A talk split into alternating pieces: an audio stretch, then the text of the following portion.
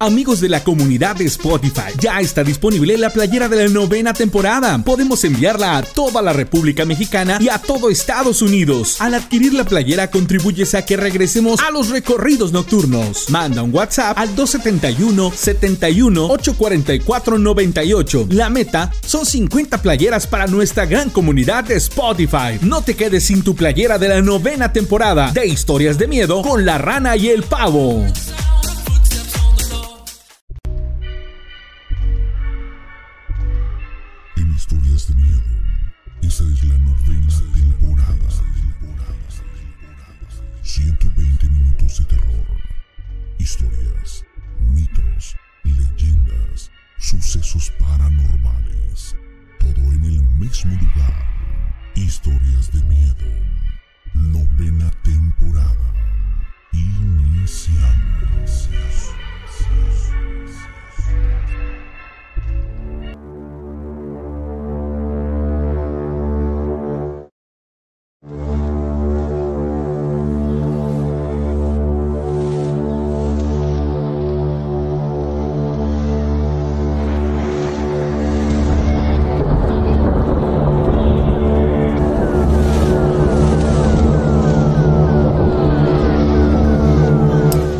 Bueno, señoras y señores, ¿cómo están? Bienvenidos a un episodio más. Es el número 18 de esta novena temporada de Historias de Miedo con la Rana y con el Pavo. Hoy transmitiendo en vivo a través de la frecuencia del Patrón FM para toda la zona centro del estado de Veracruz en la radio y a través de las redes sociales y el internet para todo el mundo. Usted nos ve también por el canal de YouTube de Historias de Miedo con la Rana y con el Pavo y agradeciendo a toda esa gente que se conecta, que nos regala un like, que está con nosotros en la transmisión y sobre todo que nos cuenta sus historias. Saludos a Rosy, a Alma, a Hugo, a Chucho Alonso, a la señora Miralda González. ¿Cómo está usted? Un abrazo enorme, señora, hasta Monterrey, Nuevo León. Un abrazo para usted, para Adrián, para Teresa, para José Carlos, para Flor.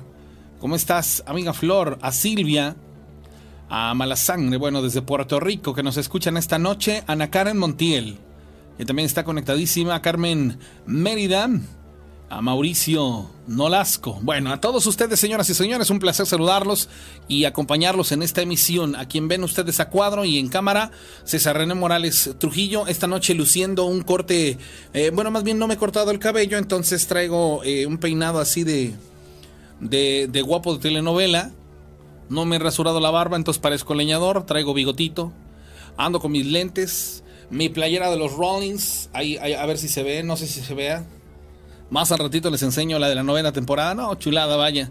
Y pues feliz de la vida de acompañarlos en esta emisión de historias de miedo. Voy a iniciar con una historia que me llamó mucho la atención y les voy a platicar a lo largo del día de hoy. Estuve pues prácticamente en una conversación con la persona que fue testigo de esto que a continuación les voy a leer.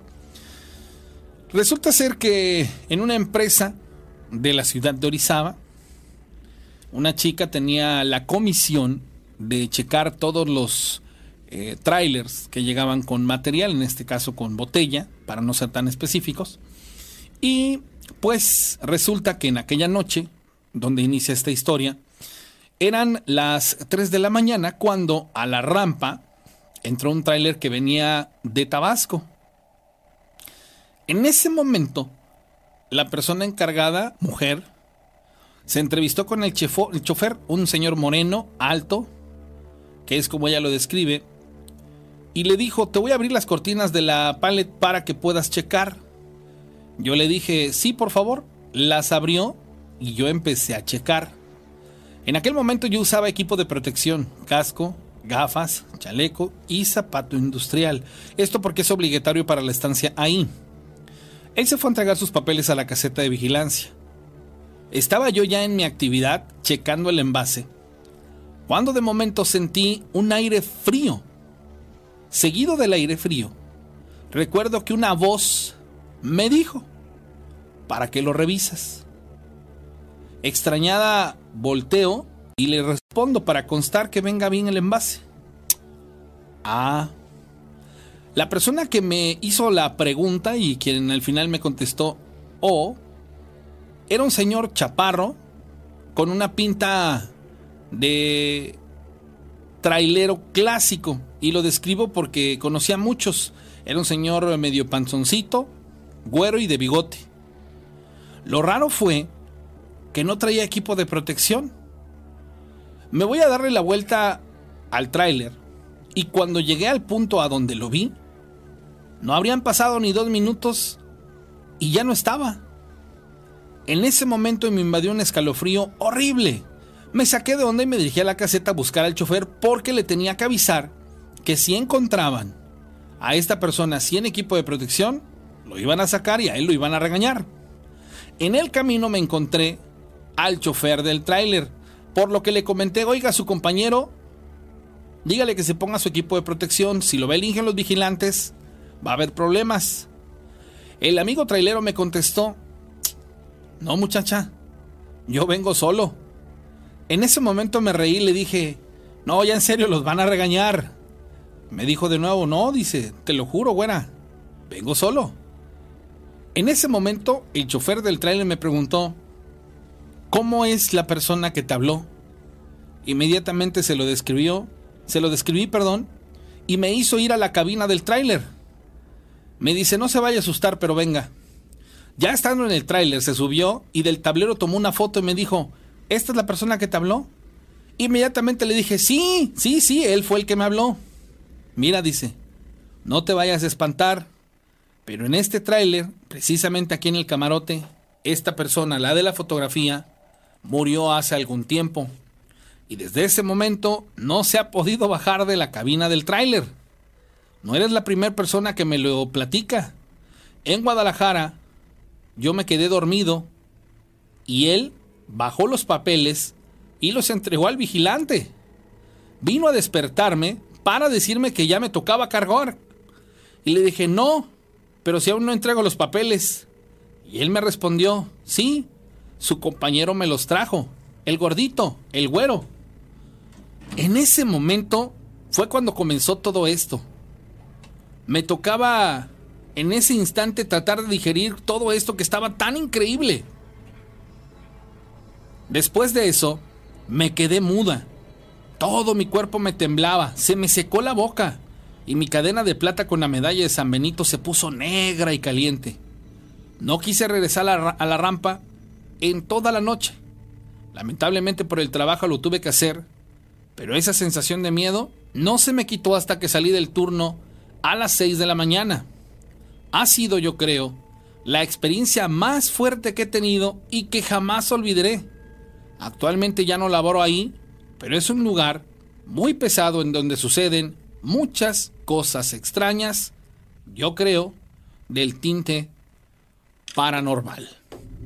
Bueno, señoras y señores, de esa manera estamos arrancando este episodio. Le invitamos a usted a que se comunique con nosotros al 271 71 75 945 en cabina. Lo haga usted para contarnos sus historias de viva voz. Y si usted quiere bien mandarnos una historia, lo haga usted por medio del WhatsApp 271 700 8865. Hola.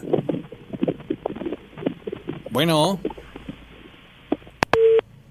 Lástima, se, se cortó la, la, llamada telefónica. Se quedaron callados, pero bueno, suele ocurrir cuando intentan hacer una llamada telefónica en vivo. Pero bueno, aquí estamos, señores, con las eh, inclemencias del tiempo. Ya se dejó sentir la lluvia aquí en la ciudad y, y regularmente cuando esto ocurre, eh, no sé, tengo la idea de que se facilita la manifestación concretamente de este personaje de La Llorona.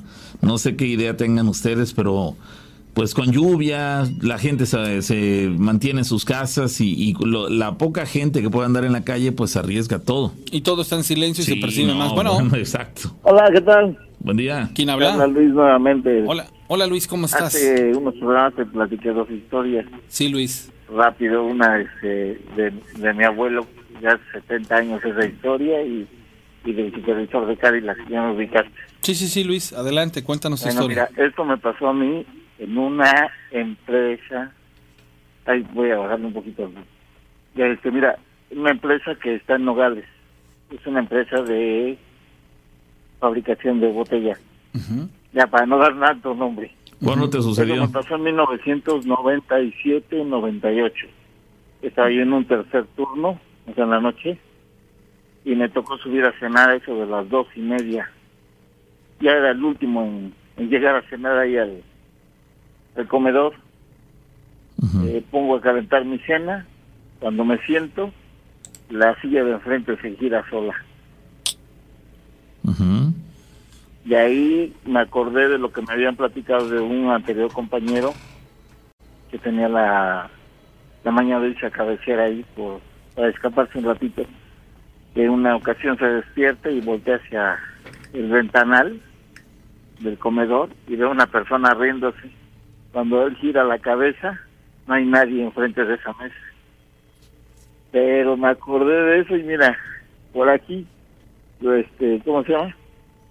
sonó el, el micro que saco mi cena y no volteé para nada al ventanal como pude, bajé y salí corriendo de ahí, pero lo curioso es que ahí pasan cosas en el comedor, dado que hace años, cuando fue una empresa cervecera, a un lado del comedor ahí se cayó una persona de los hilos.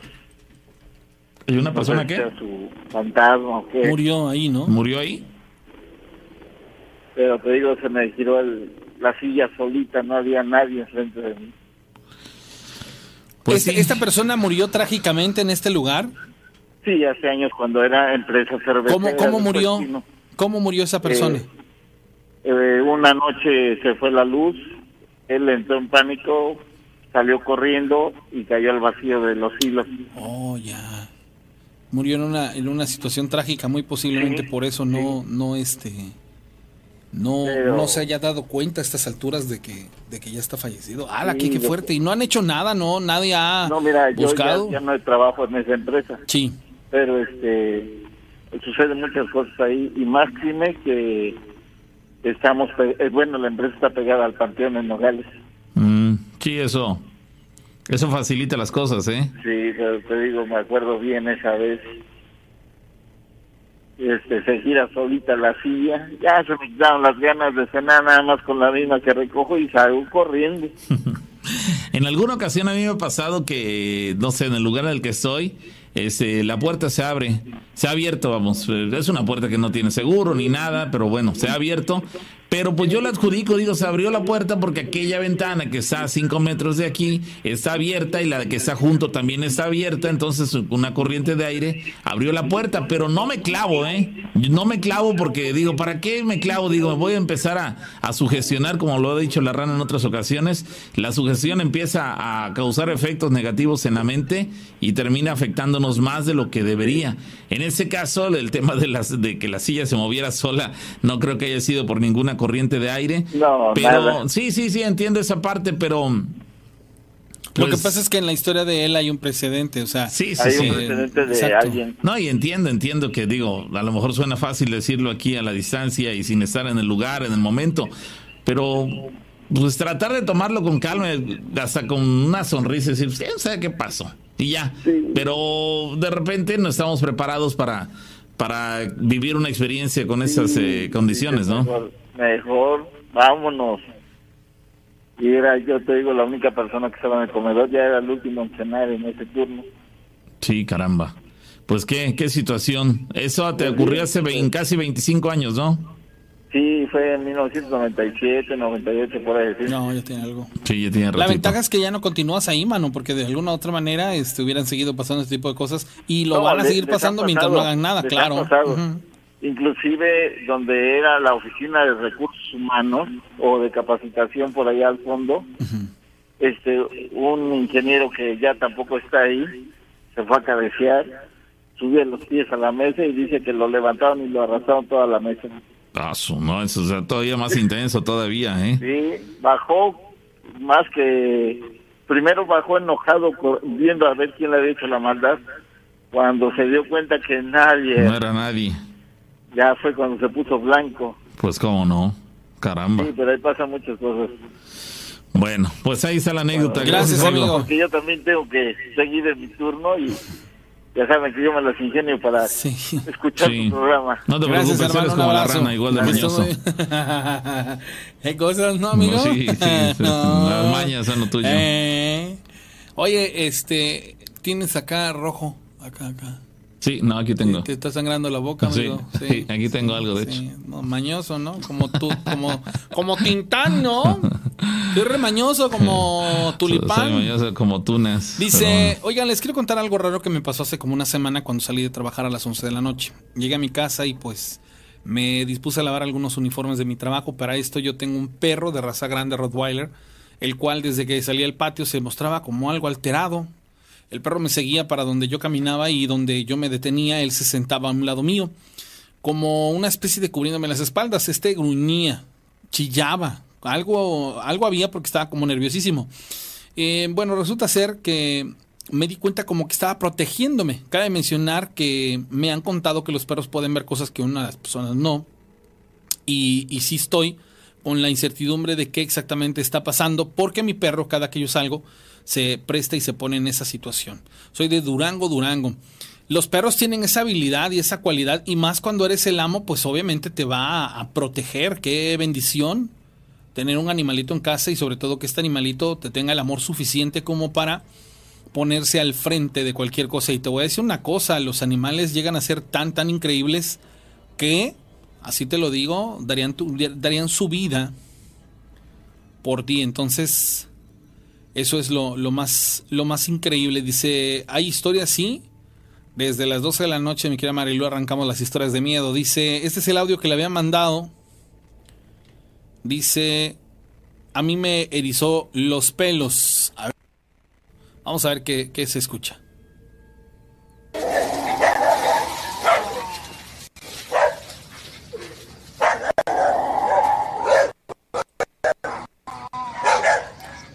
Bueno, ya sin, sin dejarlo continuar, es, es el, mismo audio que nos han compartido en infinidad de días. ¿Se acuerdan que hace unos días nos compartieron un, audio que puso mi compañero, creo que fue el, lunes? Ajá de que se escuchaba una especie como de gato, que decían que un gato. Bueno, salió una nota que allá en Songolica, que es el lugar en donde se grabó esto, hay perdido, o bueno, en este caso no han logrado capturar a una, este, no sé si es tigre jaguar, una jaguar creo, este, con dos, con dos, técnicamente dos cachorros, y que eso es muy posible en lo que escuchamos. Y si nosotros reculamos y nos ponemos a acordarnos de cómo era el, audio, pareciera si es cierto, ¿no? Que fuera un, una especie de, este, de este animal y que hacía estos, estos, estos sonidos. Dice, la empresa en que menciona la persona que está hablando he visto a la gárgola, porque la fábrica colinda en la parte de atrás con el Río Blanco. A un primo le tocó ver a la gárgola saliendo de madrugada del tercer turno. Dice, el audio que te mando fue en la comunidad de Ixtacuitlán, cerca de un arroyo. Este, ok, el, el audio sí definitivamente es, es muy similar a otros audios que nos han mandado y que, pues bueno, suena muy, muy particularmente muy, este, muy igual. El, sí, de hecho, idéntico prácticamente. Hay, hay una persona, y no sé si es el mismo audio que pusiste hace un momento, pero eh, al final del programa del el último que tuvimos, me quedé ahí eh, checando, como les he comentado en más de una ocasión, que me quedo revisando las, este, los audios y algunos mensajes que, que nos alcanzan a mandar y no alcanzamos a sacar al aire. Y hay una persona que, que lo comparte y dice, esto lo grabó eh, mi familiar hace unos cuantos días en su eh, saliendo de su trabajo por su casa, algo por el estilo, y es idéntico, idéntico a lo que al audio que hemos presentado, ese de mi ahogo, ¿se acuerdan? El famoso me ahogo, y es idéntico, es el mismo. Entonces yo eh, me quedo con la pregunta, a ver, nos quieren tomar el pelo diciéndonos, porque me lo asegura con, con total no, lo, grabó mi hermano, lo grabó tal persona, y es idéntico el sonido, de verdad.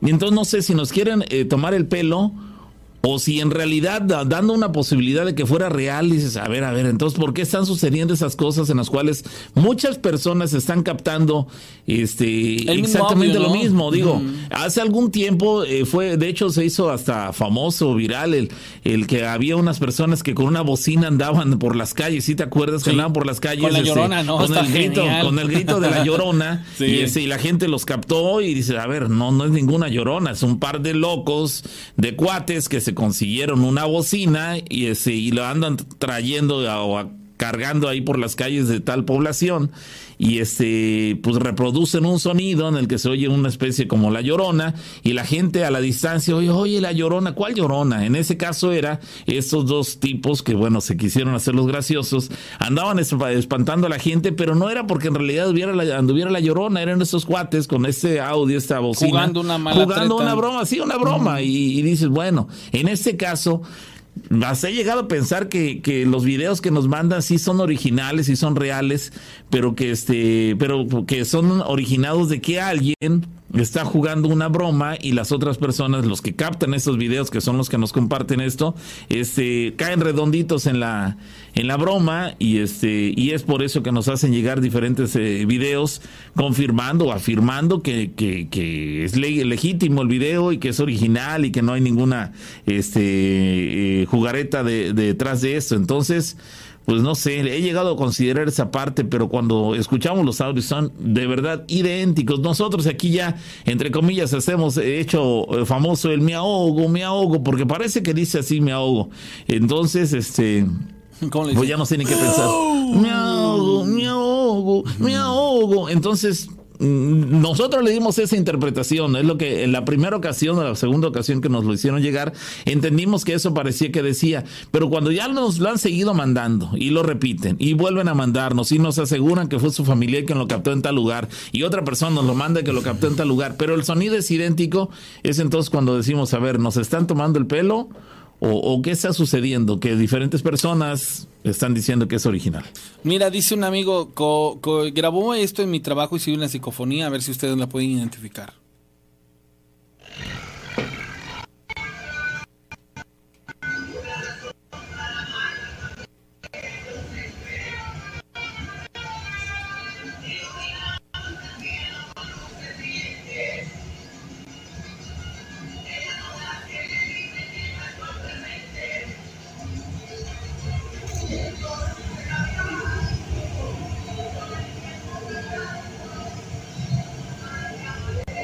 Ok, ¿tú la lograste identificar? No. Ah, mira, aquí. Cuando cambia el, el fondo, mira, sería... Tienes que minimizar, si no se va a distorsionar.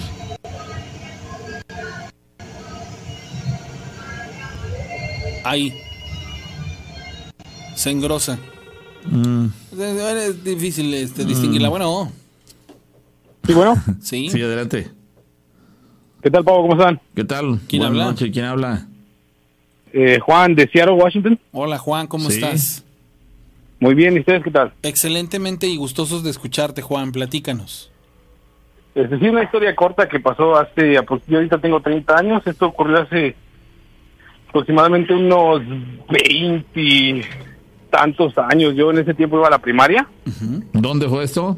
¿Tú fuiste testigo? en Guerrero, ¿Fuiste, cerca fuiste de Tasco Guerrero, ¿Fuiste una testigo? comunidad muy pequeña. Amigo, ¿fuiste testigo tú de esto que nos vas a platicar? Sí, Ah, perfecto. Ok. Lo que pasa es que en mi pueblo se festeja una, una feria Sí. cada año. Y nos, bueno, yo en ese tiempo asistí a la primaria. Yo pienso que yo iba como en segundo grado de primaria, aproximadamente. Y este, una prima mía, ella iba en primer, primer año de primaria.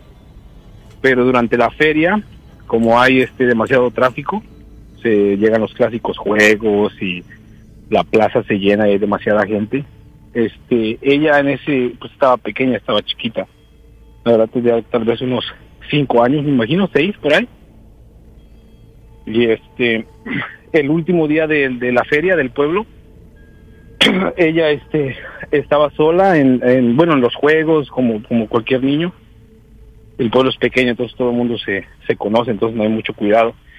Eh, ella cruzó la cruzó la calle y desafortunadamente un este un auto pasó y este la la atropelló y le, le quitó la vida en esa esa ocasión, esa, esa fecha.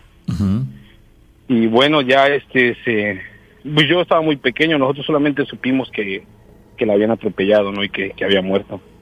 Pero yo no asistí ni al funeral ni al entierro. O sea, estábamos muy pequeños, nada más sabíamos lo que había ocurrido, pero no estuvimos presentes en los este, cortejos fúne- fúnebres. Eh, regresamos a clases, estábamos en, en clases y este no nosotros en ese tiempo hicimos este, los clásicos este, avioncitos de papel que, que lanzas y agarran un poco de vuelo. Entonces un amigo yo y yo y está- hicimos eh, avioncitos de papel y los estábamos este, arrojando en la parte de atrás de, de los salones. Estábamos en receso. Estábamos yo y él aventando los, los, los avioncitos de papel. Cuando de repente yo, yo aventé mi avioncito, lo lancé y cayó. Y al momento, este, pues yo iba a ir a levantarlo. Nosotros miramos que, que venía una niña caminando hacia donde cayó mi avioncito de papel. No, no estaba lejos, estaba ahí cerquita, como a dos metros, por mucho de distancia de, de nosotros pero la niña este traía la, la cabeza agachada hacia abajo. O sea no le podíamos ver la cara. Nada más mirábamos que era una niña venía como con un vestidito blanco cuando las bautizan tipo así blanquito zapatitos blancos y lo lo curioso es que tenía su pelo corto. Y mi prima pues tenía ella tenía el pelo cortito le habían cortado el pelo entonces lo tenía cortito. Entonces pues, nosotros éramos yo yo pues me- yo recuerdo que me espanté pero pues, no le puse mucha atención no porque pues dije pues es la escuela y es una niña. Ujú. Entonces como que no fue muy fuera del lugar para mí. Pero sí la miramos y, caminó, caminó hacia nosotros y justo donde cayó mi avioncito de papel, ahí se paró, pero en ningún momento le este, alzó la mirada. Entonces nosotros nos quedamos mirándola fijamente ahí cerca, pero ella nada más se paró, no hacía nada, no hablaba, no se movía, simplemente se paró con la, con la cabeza, con la mirada hacia abajo. En eso salió una maestra y nos miró, que estábamos nosotros afuera, y nos dijo, "Vét- métanse muchachos, ¿qué están haciendo? Ya es hora de entrar. Y ya nosotros le dijimos, no, pues ahí está, es una niña que está ahí, la niña, ¿qué onda? Y la maestra se, eh, yo, no, nosotros notamos que se espantó, ¿no? Pero en ningún momento nos, o sea, no perdió la compostura, ni, gritó, ni nos dijo nada. Simplemente nos agarró, nos tomó de la mano y nos metió al salón. Y entonces nos, a nosotros nos dejaron en el salón y todos los maestros salieron. Pero de ahí ya nosotros no alcanzamos a ver qué fue lo que pasó o si agarraron a la niña. Pero nosotros sí sabíamos que había una, pues una niña extraña, una niña que nadie había visto De- en de- el salón. De, de hecho, la, la reacción de la maestra fue pues muy bien pensada, vamos, no los quiso alterar a ustedes, Sí. pero evidentemente se dio cuenta que eso no era nada bueno, ¿no? Exactamente, sí. Yo miré su cara, su semblante como de entre sorpresa y miedo, pero ella nomás simplemente como que de apuranza nos tomó de la mano, vénganse niños, nos tomó de la mano y ¡zas! nos, nos- de la mano y nos jaló y nos metió al salón. Y en ese momento, en cuanto nos metió al salón, cerró la puerta y salió ella y los demás maestros, pues, la, la escuela es pequeña, entonces tú ves el movimiento de, de maestros, ¿me entiendes? Y sabes que algo estaba pasando, pero nosotros ya no salimos, entonces ya no supimos qué, qué, qué onda, qué, qué es lo que pasó. ¿Qué si- sucedió? la niña la, la, la agarraron o desapareció, la verdad ya no, ya no me enteré, pero simplemente nosotros miramos a la niña. A, a como, Después- a- a como describes a Ajá. esta niña es como las, las de las películas. El- esa imagen de una niña con cabello tapándole la cara y... Como la del aro. Mm, Pues sí. Sí, sí, pero ella tenía su pelo cortito, como, como de honguito así, cortito, no muy largo, el pelo Eh, así eh, cortito. la- Y la traía- apariencia que te un daba- vestidito blanco. La apariencia que te daba era de una niña de hace muchos años.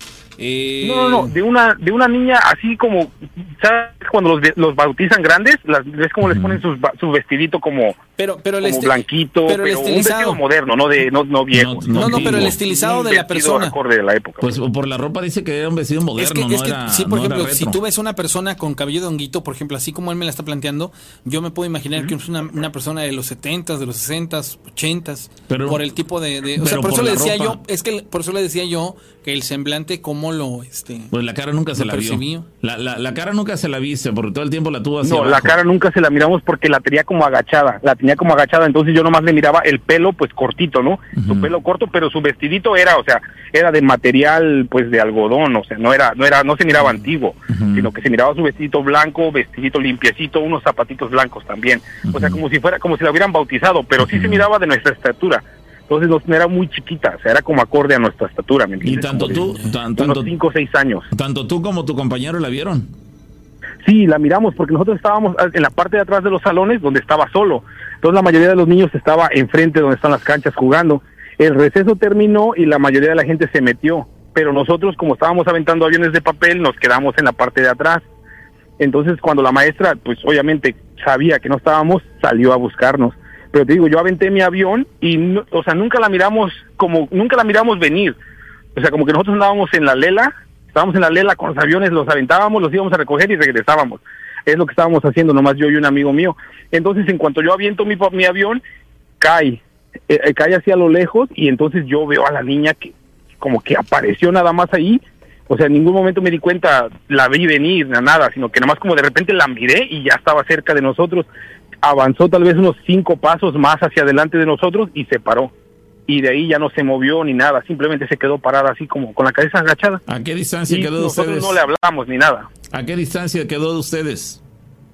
Pues un metro y medio por Oh, ahí. muy cerquita, muy cerquita. cerca. Yo pensé que te había quedado unos cerquita, 10 demasiado cerca, metros. te digo que yo la alcancé a ver exactamente, o sea, yo le miré todo, su vestidito blanco, y yo era un niño y por como la tuve tan cerca, me, me acuerdo de, de todo, sus zapatitos blancos con sus calcetitas como de holán, Ajá. así tú ves que traen como un holancito Sí, como sí, que sí. cuelga hacia abajo y pues su vestidito bien, bien limpiecito, limpiecito, sus zapatitos blancos limpiecitos y, y su pelo así cortito. Tan cerca. Pero nunca, nunca levantó la mano, nunca hizo ningún movimiento, simplemente caminó, te digo, dio como cinco pasos y quedó parada ahí, y simplemente ahí quedó parada con la cabeza hacia abajo. Me, me llama la Entonces atención nosotros no... lo, lo cercano, Ajá. lo cercano que la tuvieron, de tal manera que si tú hubieras estirado tu brazo y ella estiraba el suyo, quizá y hasta se alcanzaban. Sí, yo estaba a, a pasos ahí de, de, mi- de mi, de mi avioncito y yo en ese momento me saqué de onda porque dije, en mi mente pasaba, bueno, como que no me espanté tampoco, ¿me entiendes? Porque si no hubiera salido corriendo. Pero sí como que me entró como un shock, así como que me quedé sacado de onda. Y yo en, ese momento mi pensamiento era, o me acerco a traer mi avioncito o ahí lo dejo, ¿me entiendes? Era como que yo me sentía como que intimidado, así intimidadón, ¿no? Pero no de miedo de salir corriendo, sino como de que es algo raro, esta niña no, sabemos quién es, me acerco por el avión o mejor ahí me quedo. Y en ese, A en pesar, ese a pesar de momento su edad, razonaba bien. Sí, sí, sí. Caramba. Y, y, este entró, salió la maestra, le hizo que ingresaran al salón y ya después eh, ya, no, ya no te enteraste bien qué fue lo que sucedió. Pero dices que hubo una segunda ocasión. Sí, exactamente. Entonces ya ya no de ese de ese día nosotros ya nos enteramos de qué pasó, pero después ese ese rumor se empezó a correr, ¿no? Nosotros lógicamente empezamos a contar, yo le conté a mis a mis papás, ¿sabes qué? Pues yo vi a esta niña y obviamente los las maestros entre ellos empezaron a contar y al final yo lo que lo que alcancé yo a investigar y escuchar es que muchos decían que era mi prima, mi primita la que había fallecido, porque ella estudiaba en primer grado y su salón estaba en la parte de atrás. Y su, su, Entonces su estatura así coincidía. como yo la miré, así con ese traje la enterraron. Ah, mira. Mira, y eso decían no- que pues su, su, su, su muerte fue sorpresiva, que por eso ella andaba como penando, o sea, como que no sabía, pues no se dio cuenta, no sé, porque fue muy rápido, fue un accidente muy muy feo, pues ella estaba pequeñita y te digo, era la feria del pueblo, entonces ella quiso cruzar la carretera, pues como niño, ¿no? No te fijas muy bien y simplemente atravesó corriendo y un señor en una camioneta grande andaba borracho y no la miró Sí, y sí, se la sí. llevó, o sea, simplemente la, la mató al instante.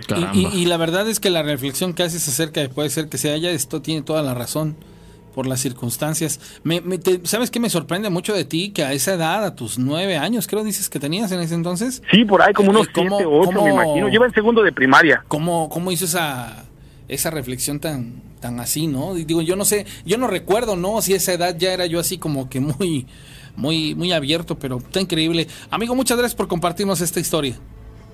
Sí, de nada, este, y, este, ¿qué le iba a decir? Este, ¿todavía tienen playeras a la venta o todavía no? Ya no. Sí, ahí nada más me mandan WhatsApp a mi, a mi número 271-718-4498 y ahí te digo qué show, ¿sale? Ah, ok, yo te tengo en Face. Que Ah, este, mándame en Face. aportar una, una, una playera Sí, y, y- sí, sí, y sí. Te, mando el dinero por historias de miedo, PayPal o, o- o lo que lo que tienes que... Ok. Sí, no, no te preocupes, mira, escríbeme y ahí te, te, te mando todo lo que se necesita, ¿va? Ok, Simón, va que va. Entonces yo te escribo en Facebook, te mando el dinero este de, de vía PayPal y para que la rifes. Sí, cómo no, hermano, te agradezco muchísimo. Sale, entonces yo me comunico contigo para hacerlo. Gracias, hermano, un abrazote. Bueno, gracias y este, que tengan buena noche y muy, muy, muy bonito programa. Gracias, hermanito. Abrazo. ¿Tú te acuerdas a los nueve años qué fregados pasaban por tu... Es que de verdad yo me pongo a pensar y digo, a mis nueve años, ¿cómo hubiera yo reaccionado? De ver una, una niña así. A- apenas ayer escuchaba yo a mi hija que le contaba a su abuelo. ¿Te acuerdas que te dije que grabar un, un ovni, este, una luz, ¿no? Abuelo, apenas no tiene mucho que grabar unos ovnis. Y mi, mi suegro le dice, ¿Cómo? Dice, sí, estamos aquí con el celular, dice, y lo vimos, eran unas naves así, así, así. Y de pronto me, me puse a pensar, ¿no? O sea, ese tipo de cosas no a cualquiera le suceden. Pero su interpretación. O sea, para ella no fue algo, a pesar de que no está ni, ni tantito relacionada con el tema, ni es más, te puedo apostar que no, no tiene más allá de, del hecho de saber que es un ovni, ¿no? Sí. Pero esa, esa situación, imagina a esta persona ver a una a un ente. Sí. ¿Qué onda? Bueno, Zapatito blanco, zapatito azul. Bueno. ¿Cuántos años tienes tú? bueno, Bueno, no. Entonces, sí, la, la realidad es de que, que- que como niño se comportó muy bien, como bien Muy lo bien, menciona, sí, sí. vamos, no, no se alteró, quizá como parte de la inocencia que, que, que tenía él, lo tomó con calma, no le encontró sentido a que la niña llegara en esa postura con la cabeza mirando hacia el piso y se fuera acercando a ellos, se quedara a dos metros, un metro y medio de ellos. Le causó confusión, pero no se espantó, vamos, no le, le pareció extraño la, la presencia de la niña, su vestimenta, su apariencia, el que tuviera la mirada al piso, pero pues de Reaccionó fuera de bien, eso, reaccionó fuera bien, de ¿eh? eso no le causó nada terrible, vamos, no, no levantó la mirada y tenía un rostro espantoso, ese, no, no, aquí, creo que esa fue la parte que, le, que, que hizo que el niño reaccionara de esa manera. Quizá un adulto viendo algo así, cualquiera de nosotros ah, hubiera reaccionado, pues no sé si salir corriendo, pero por lo menos sí nos hubiéramos espantado en ese momento y el, el corazón a mil y... y yo, yo no lo que sé. me pregunto es, por ejemplo, ¿por qué al niño? O sea, hemos escuchado a personas adultas, ¿no? Que tienen como que una referencia acerca de estos- estas situaciones, pero al ni- A los dos. a los niños no sacan. Bueno, Sí, no, sabe. es extraño. Dice, hola, ¿cómo están? Soy de Buenavista, Iztac, y una vez mi pareja, mi hija y yo veníamos regresando de Dos Ríos por la noche. Ese día había un poco de neblina y estaba lluviznando. Eh, en las curvas de reojo vimos a una mujer parada vestida de blanco y con la cabeza agachada, pero alcanzamos a ver que tenía el cabello suelto. Al momento ni reaccionamos, inclusive comentamos que tal vez estaba esperando el autobús. Ya en el camino más adelante reaccionamos y dijimos, una mujer puede estar esperando el autobús a esa hora y de esa manera. Y si sobre todo parada, además, está en el lado del cerro, en plena llovizna y sin moverse. Afortunadamente razonamos hasta tiempo después, porque si no, muy seguramente nos hubiéramos espantado al momento. Gracias a Dios llegamos a casa y pues sí pensamos que muy posiblemente lo que vimos fue a la mismísima Llorona. Sí, probablemente digo ¿Te, las... te acordarás que hace mucho tiempo les voy a reiterar esta, esta historia porque es muy buena, pero antes, antes vamos a ir a la, llamada que se cortó. Miren, esta, esta, esta parte yo ya se las he platicado, pero voy a, a referirme a ella como un punto de referencia. Hace muchos años, para ser exactos nueve, cuando iniciamos las historias de miedo, la realidad es que arrancamos el programa en otra temática, en otra tesitura, pero empezaron a pasar cosas muy locas. Ahorita continúo. Bueno, Este, buenas noches, habla aquí de Maltrata. Sí, ¿qué tal? ¿quién habla? Este, Toño. Toño, ¿le puedes bajar a tu, a tu radio o a donde nos estés escuchando para poderte escuchar bien? Oye, Bueno, se cortó. Ajá. Sí, y, y la- las cosas fueron cambiando sobre la marcha, ¿no? Sí, sobre la marcha han cambiado muchísimo. Es más, o sea, les podemos decir que ha sido diferentes etapas. Bueno, cuando se inició el programa, la neta es que sí nos clavamos bien cañón con, con ciertos aspectos, porque pues éramos de alguna u otra manera espectadores de, de esto que estaba ocurriendo o lo que empezaba a pasar. Bueno, Hola, buenas noches. buenas noches, ¿quién habla? Habla Luz de la ciudad de Córdoba, Veracruz. Hola Luz, a tus órdenes. Es que les quiero comentar dos historias. Miren, yo tengo viviendo aquí en Córdoba 30 años. Eh, hace 25 años eh, tuve una reunión con unas amistades y pedí el coche prestado aquí en mi casa. Eh, vivo en el área de San Román. Y entonces mi papá me dijo, te voy a pasar el coche, pero con la condición de que llegues antes de las 12.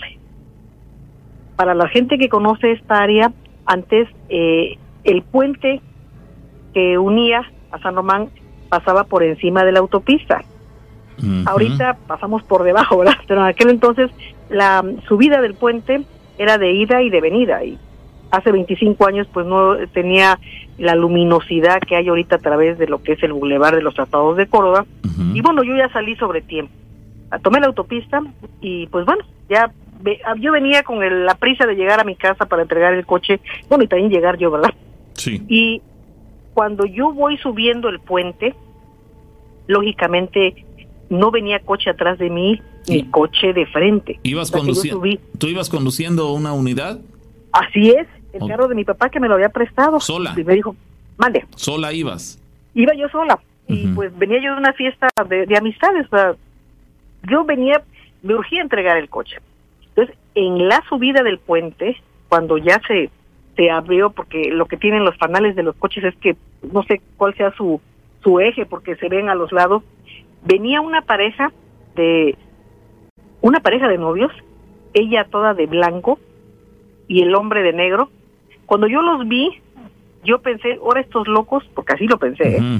Pero yo lo que me aferré fue, mi padre siempre me dijo, como tú manejes hacia enfrente, hija, siempre maneja hacia enfrente y fíjate los laterales. Entonces yo cuando los vi, pues iban, ya creo que pasaban de las 12, este, venían caminando.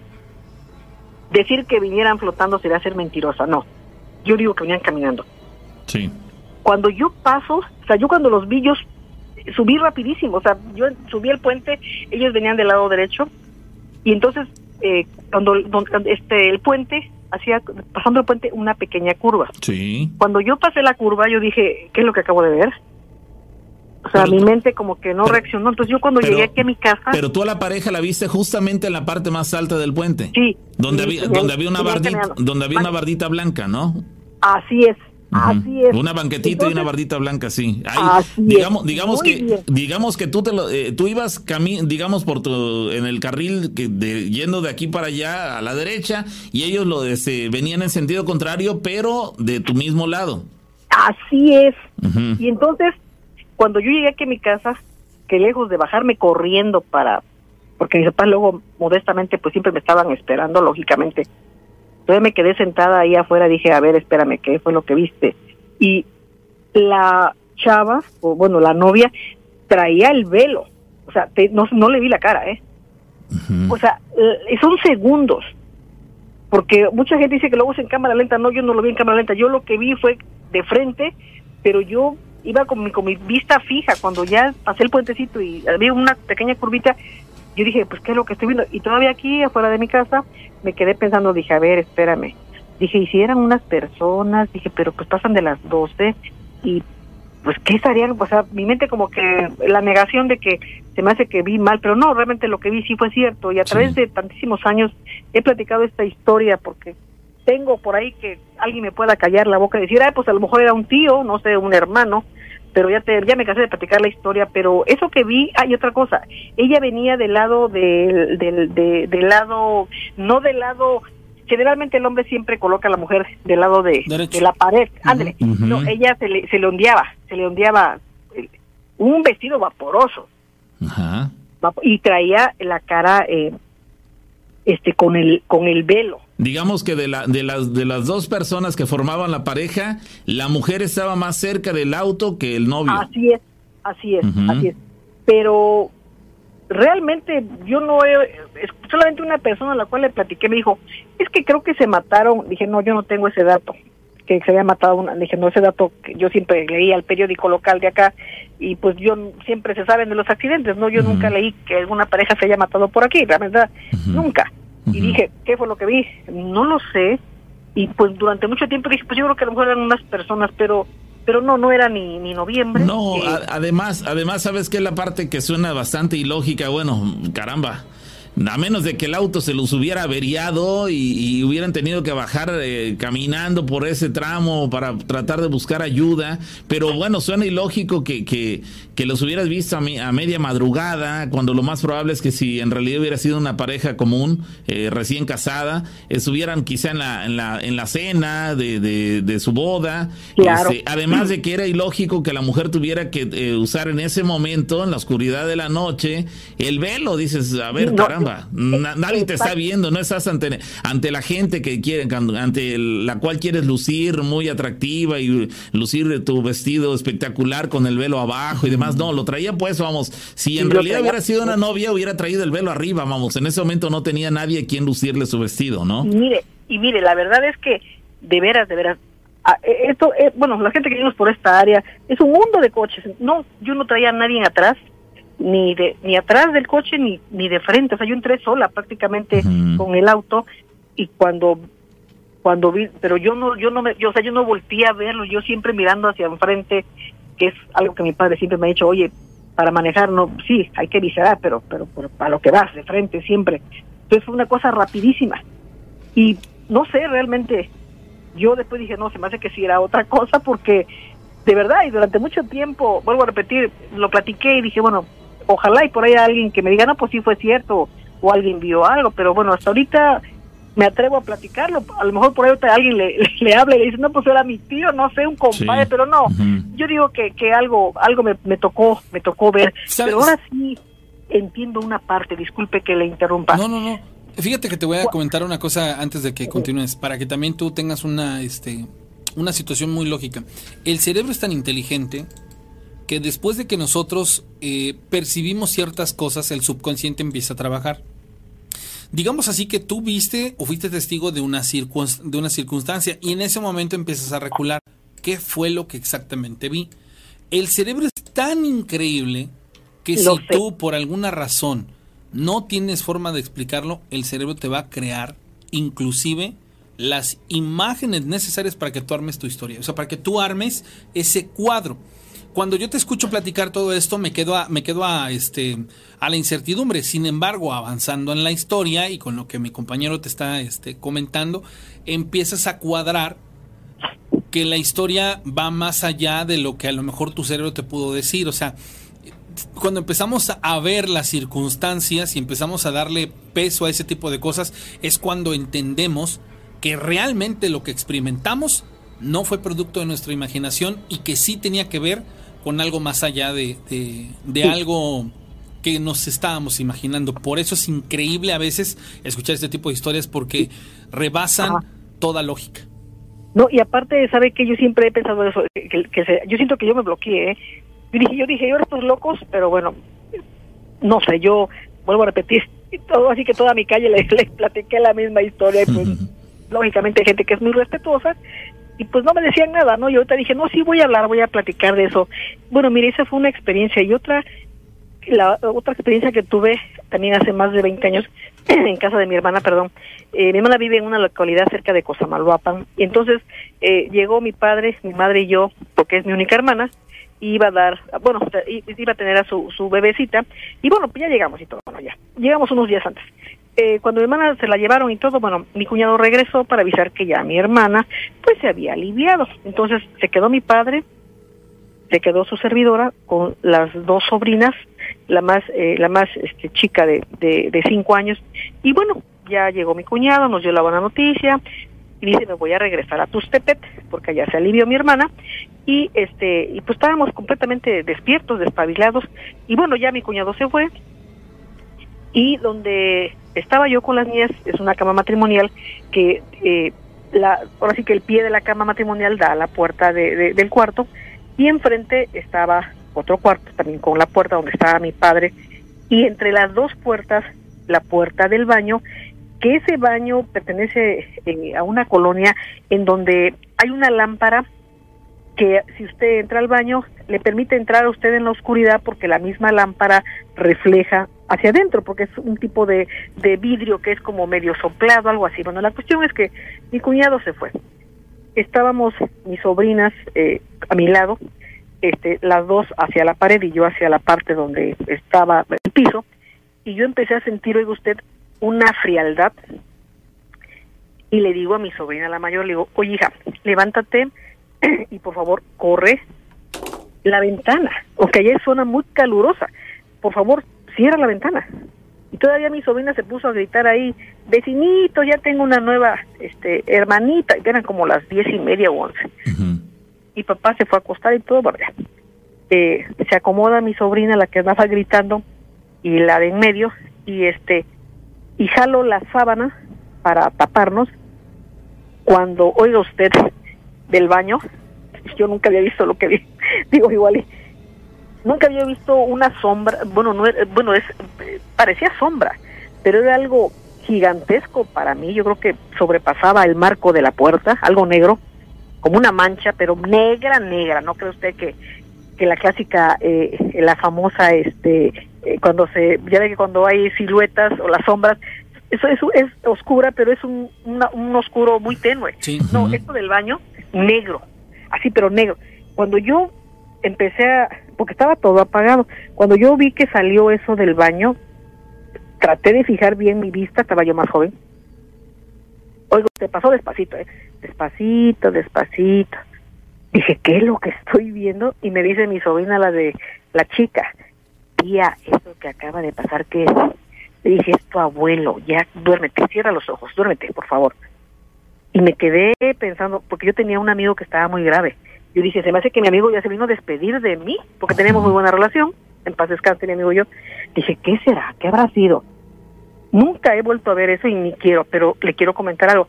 Cuando eso pasó, yo dije, le va a pasar algo a mi cuñado. O sea, la mente negativa, dije, algo va a pasar. Pero no, no pasó nada, no ha pasado nada en mi familia. Gracias a Dios. Bueno, eh, hace como 20 días fui a casa de mi hermana. Lógicamente esa cama ha cambiado de posición a través de los años. Y es otra cama. Para no ser largo el cuento, dije, voy a medir cuántos pasos hay de donde termina la cama hacia donde yo vi esa sombra. Y eran siete metros. Son siete metros. O sea que, claro, lógicamente que al término de la cama, caminé son siete metros lo que yo, lo que yo vi. Eh, bueno, lo que vi que pasó. Y dije, bueno, ¿cuánto tendrá de altura eh, la puerta? Y me vi y tiene 1,90. Eso traspasó el marco de la puerta del O sea, baño. eh, o sea, superaba fácilmente los dos metros de, de Sí, estatura. Sí, sí, sí, sí. Oiga, pero yo nunca había visto, eh, porque voy a repetir, a veces la visión, cuando está uno cansado, pues ve uno así con los famosos bastones, en la orilla de los ojos, nos permite tener, hay movimientos, eso es natural en los ojos, en la cuestión ocular. Pero eso que yo vi, de verdad, lo vi de frente. Te- Y te- no estaba yo dormida, eh, o sea, bueno, estábamos muy despiertas, eh, mis sobrinas y yo, eh, y de hecho al cabo de los años que platico con mi sobrina, a la que le digo, ya no se acuerda ella. Le digo, oye hija, tú no te, tía, la verdad, ya es una adolescente, no me acuerdo. dije. No se acuerda. Pero- Oye, la, no la- imagen que viste era como, como de una figura humana, vamos, tenía torso, No. brazos, Era, de cuenta, piernas. como, como no se le veía forma. Y ni para decir que haya sido la silueta de otra cosa, porque la silueta no pasaría de frente, pasa como de lado, no, no, este salió como si alguien saliera del baño, pero grandísimo, no, no, no, grande, grande, de verdad, pero negro, ¿Y, negro. ¿Y en qué momento dejaste de verlo?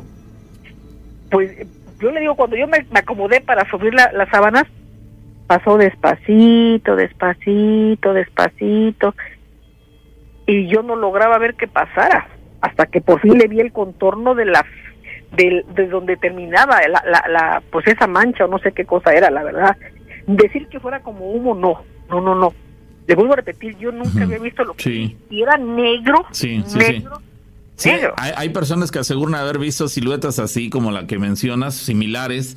Este, a pesar de que están en un lugar oscuro, una habitación oscura, dicen, no, no, la- el lugar ven. estaba oscuro, pero esa figura era todavía más negra que el resto de la habitación porque se, alcanzaba a la detectar. luminosidad de la lámpara de afuera. Porque la puerta pues estaba abierta del baño, estaba abierta de verdad y se veía, se ve muy poca luz, pero puede usted ver, es un reflejo muy tenue y pues en las noches uno puede pararse y no pasa nada, Sí. la verdad. Pero eso que yo vi, yo dije, no lo he vuelto a ver. Pero- y yo sigo regresando a casa de mi, hermana, nunca he vuelto a ver y ni quiero, pero ahora que fui, dije, voy a medir cuántos pasos. Es- hay. Nunca eh, lo había yo hecho, dije, bueno, cuántos pasos hay. ¿A, Sí. qué, ¿A qué distancia Pero pareciera, yo? que- pareciera que tú no eras el objetivo de ese personaje, vamos, porque nada más pasó, inclusive, como que tú apreciaste su, su presencia, pero tú no eras el objetivo, vamos, no, Así es. ni caso te hizo a ti. Así es, nada más pasó de frente, oiga Fuiste usted. testigo, este, testigo circunstancial. Bueno, pues ahí quedan las anécdotas. Gracias, Muchas gracias, amiga. amiga. Le agradezco, que pasen una buena noche, excelente programa, ¿eh? Gracias. Un abrazo, amiga, hasta Orizaba, creo que estoy en lo... Es aquí en Córdoba. Eh, Perdón, si es cierto, aquí en Córdoba. No, Orizaba, lo que te voy a platicar. Ah, ok. Dice, en mi vida han pasado muchísimas experiencias eh, eh, paranormales. Recientemente una me preocupó y, y me quitó el sueño por completo. Mi niñera me comentó que le tiraron a mi bebé del rincón de una size a la esquina de la recámara en cuestión de segundos.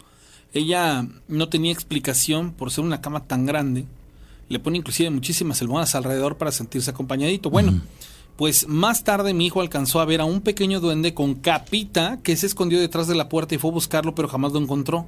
Ah, lo cual rápido se pensó que fue por, fue él quien tiró al bebé de la cama. Al momento de esto yo estoy tra- estaba trabajando. A primera hora de la mañana siguiente voy a ver qué sucedió y al cargar a mi bebé veo que, veo que le cae una araña panzona sobre su hombro y la, la, lo- la aviento con mis manos y la niñera que es mi consuegra me dice que no vio ni había nada y sin embargo yo la busqué por el suelo y efectivamente no había nada.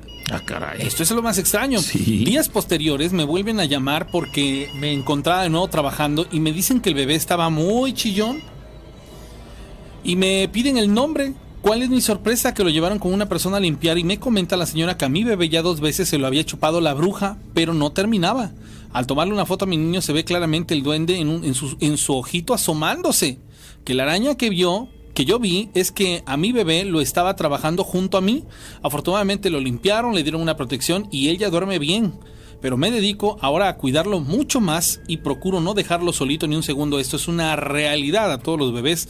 No se les debe dejar solos en ningún momento, ningún, ni cerca de ventanas, ni cerca de espejos, ni nada de eso. Bueno, Sí, bueno, ¿quién habla? buenas noches. Hola. Hola, eh, hablo Emanuel. Hola, Emanuel. Este, bueno, este, estoy un poco nervioso porque es la primera vez que hablo. No te preocupes, Emanuel. Este, bueno, hablo de Jalapa. Ok. Ok.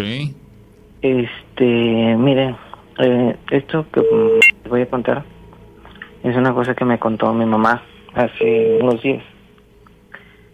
Hace como 16 años, este, a mi abuelo, su papá, mam- el papá de mi mamá, le diagnosticaron este cáncer de páncreas.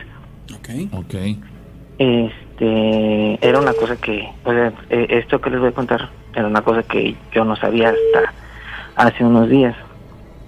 Eh, fue, este, ya estaba desociado mi abuelo y eh, una noche, la noche, una noche antes de fallecer, me contó mi mamá, ella trabajaba en su momento, este, que en la noche pues iba a verlo. Y esa noche eh, estaba con una tía. Y dice mi mamá eh, que por cierto mi mamá es una persona pues no escéptica pero sí muy muy crítica de ciertas cosas. Y fue que me dijo este que en esa ocasión mi abuelo pues estaba desahuciado. Entonces le quedaban pocos días eh, esa noche la casa de mi abuela, de mis abuelos, es de lámina. Este, yo ya lo he escuchado en, en otras ocasiones ahí en, en el programa, que luego escuchan este como el hombre alado, algo así. La, la gárgola. Exactamente.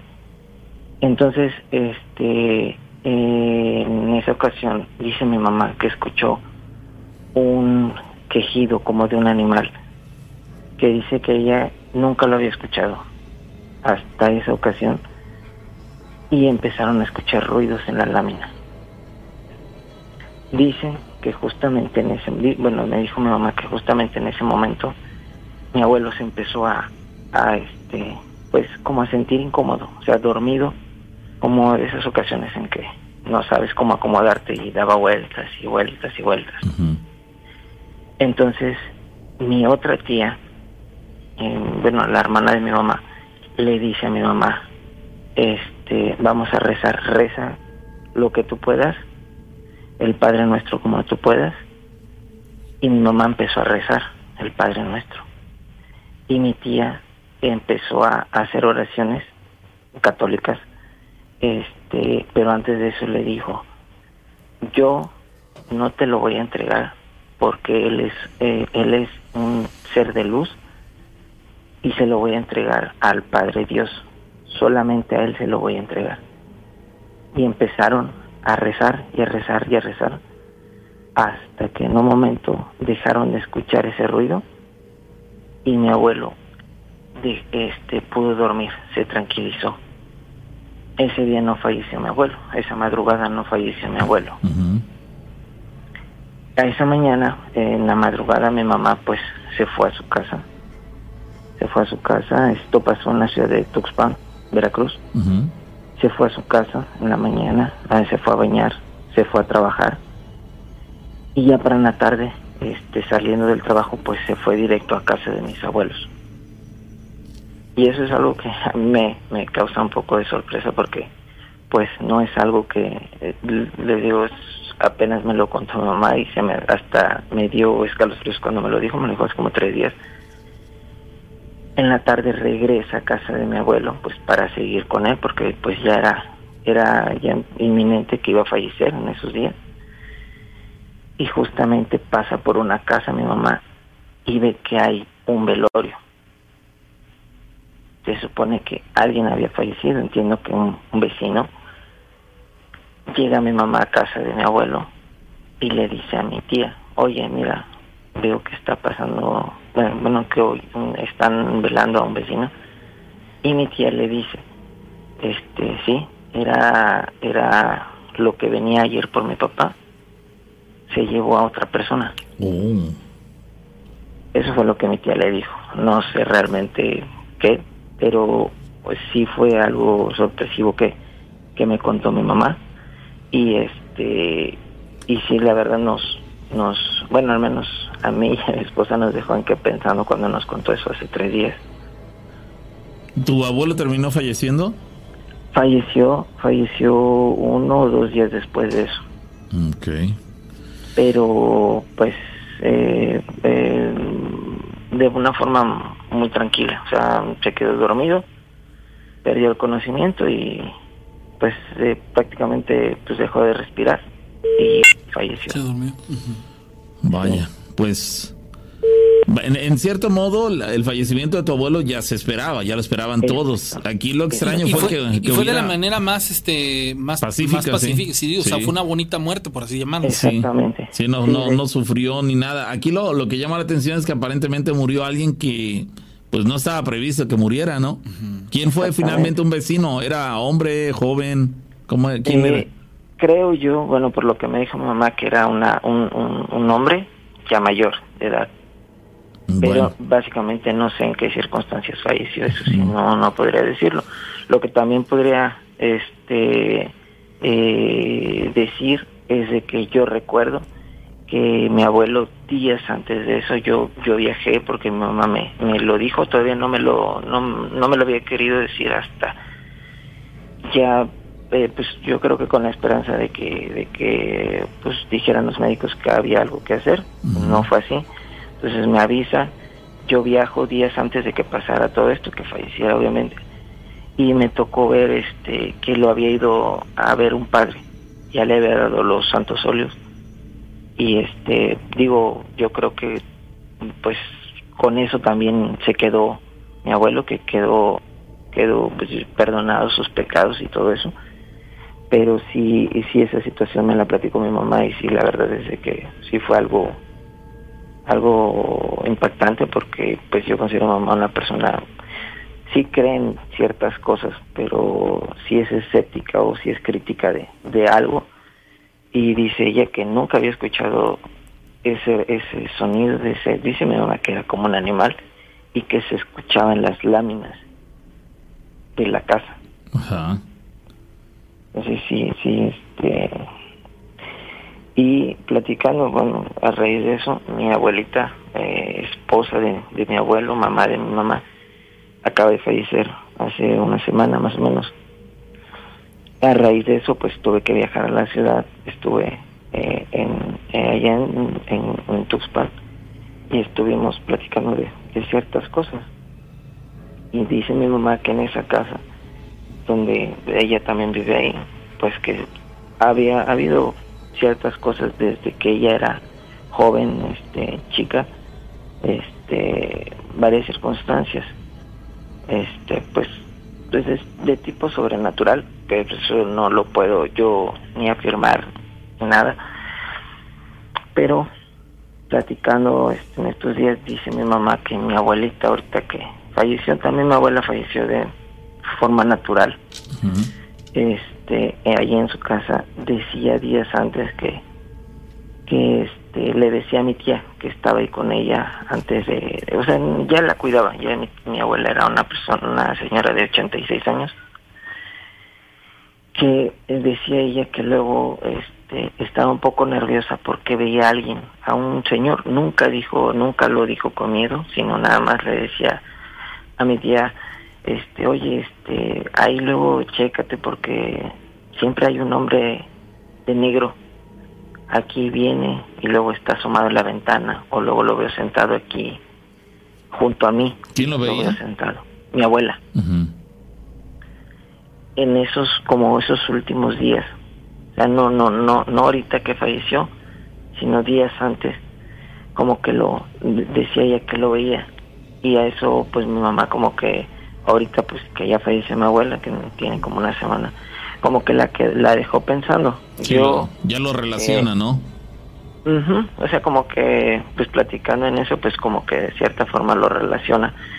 Yo lo que digo, yo siendo escéptico, por así decirlo, pues yo creo que es como pues algún tipo de la edad, del nervio, porque mi abuelita sí ya se sentía grande, ya sentía como que ya había cumplido todo su ciclo.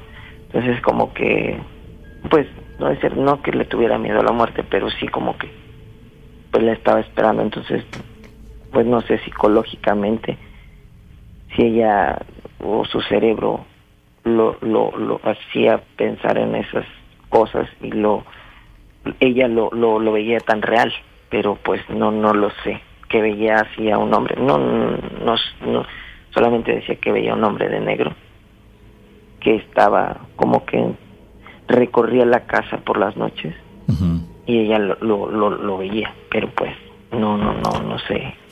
No sé.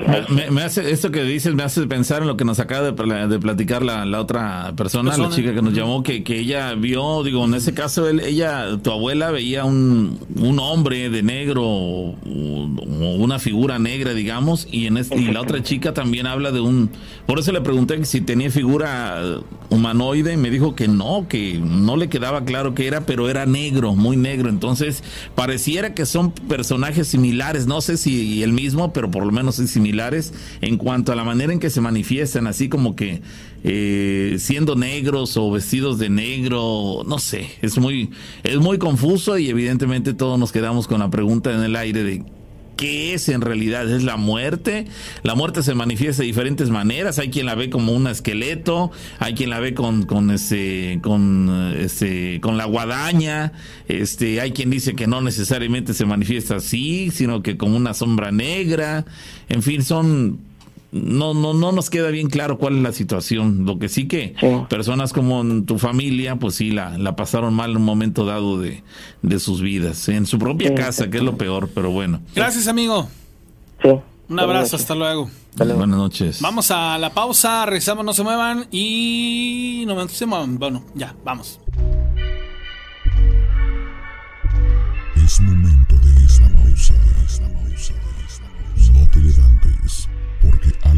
almas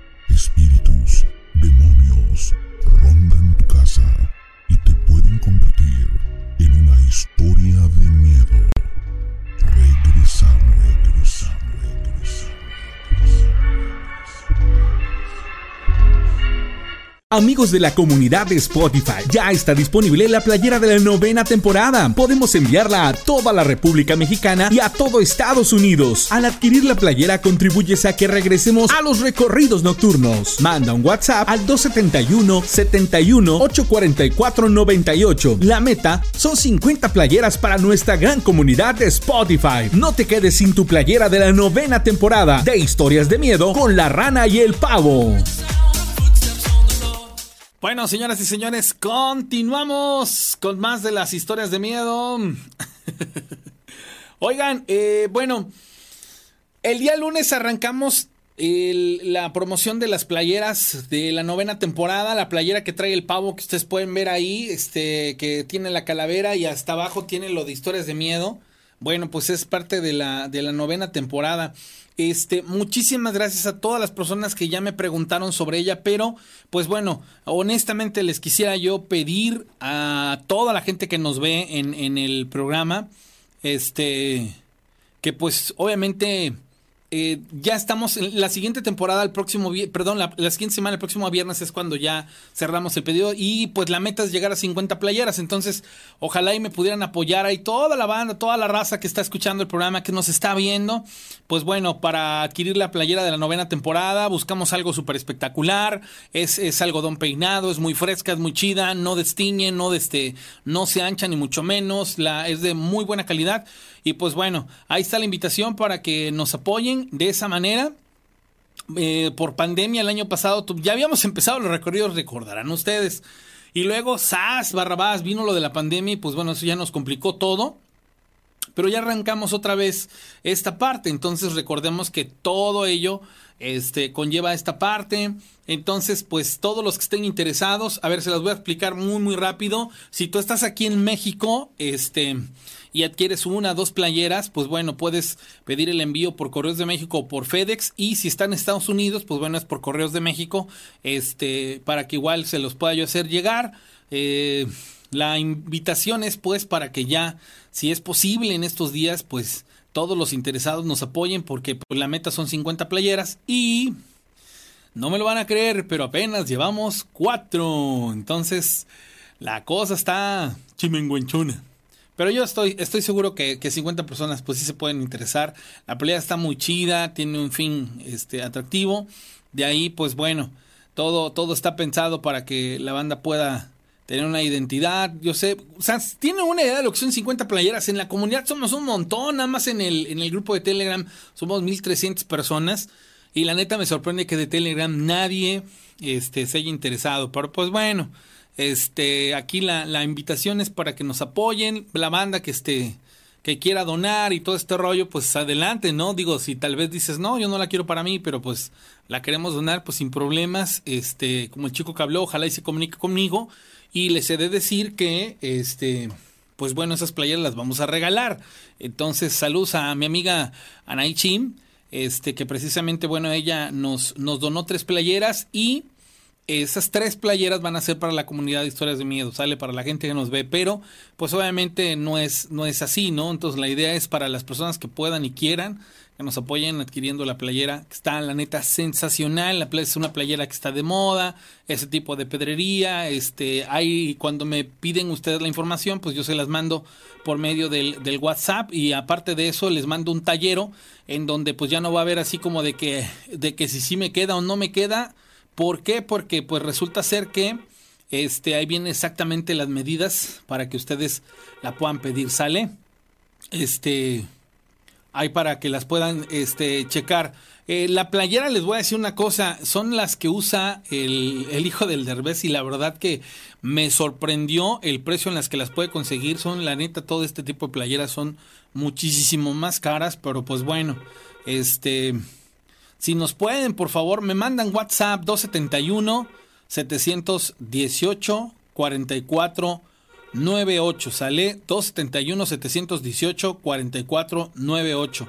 Y este Gilberto Ordinola dice, "Están caras." Bueno, amigo, tal vez para ti, por eso el auditorio es muy extenso y pues agradecería mucho que apoyaran la intención de, de esto y pues se, se omitieran este tipo de mensajes porque este se hacen con un propósito, ustedes a final de cuentas que nos ven, pues no no están para saberlo, pero muchas de las cosas este que, que hacemos, pues honestamente, este, no crean ustedes que tenemos un patrocinador o que nos vamos a los árboles y cortamos dinero. Entonces, la neta es que nos las hemos jugado para poder hacer muchísimas cosas y gracias a esto se han podido hacer las cosas. Entonces, pues la neta sí les pedimos que apoyen en ese sentido.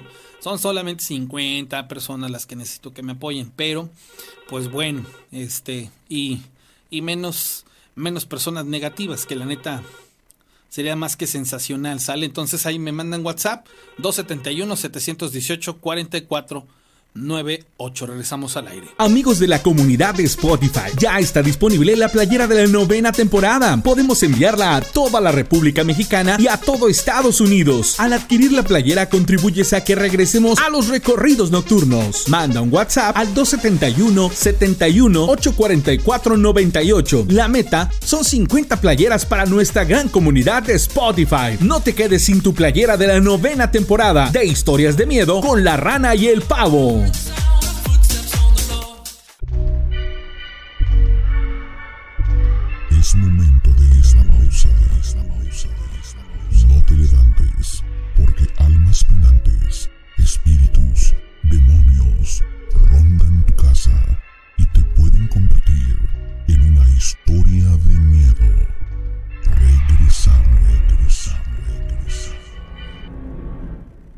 Bien, señores, estamos de regreso a la llamada telefónica. Hola.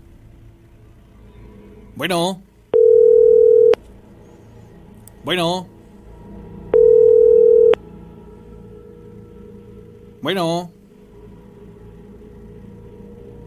Hola.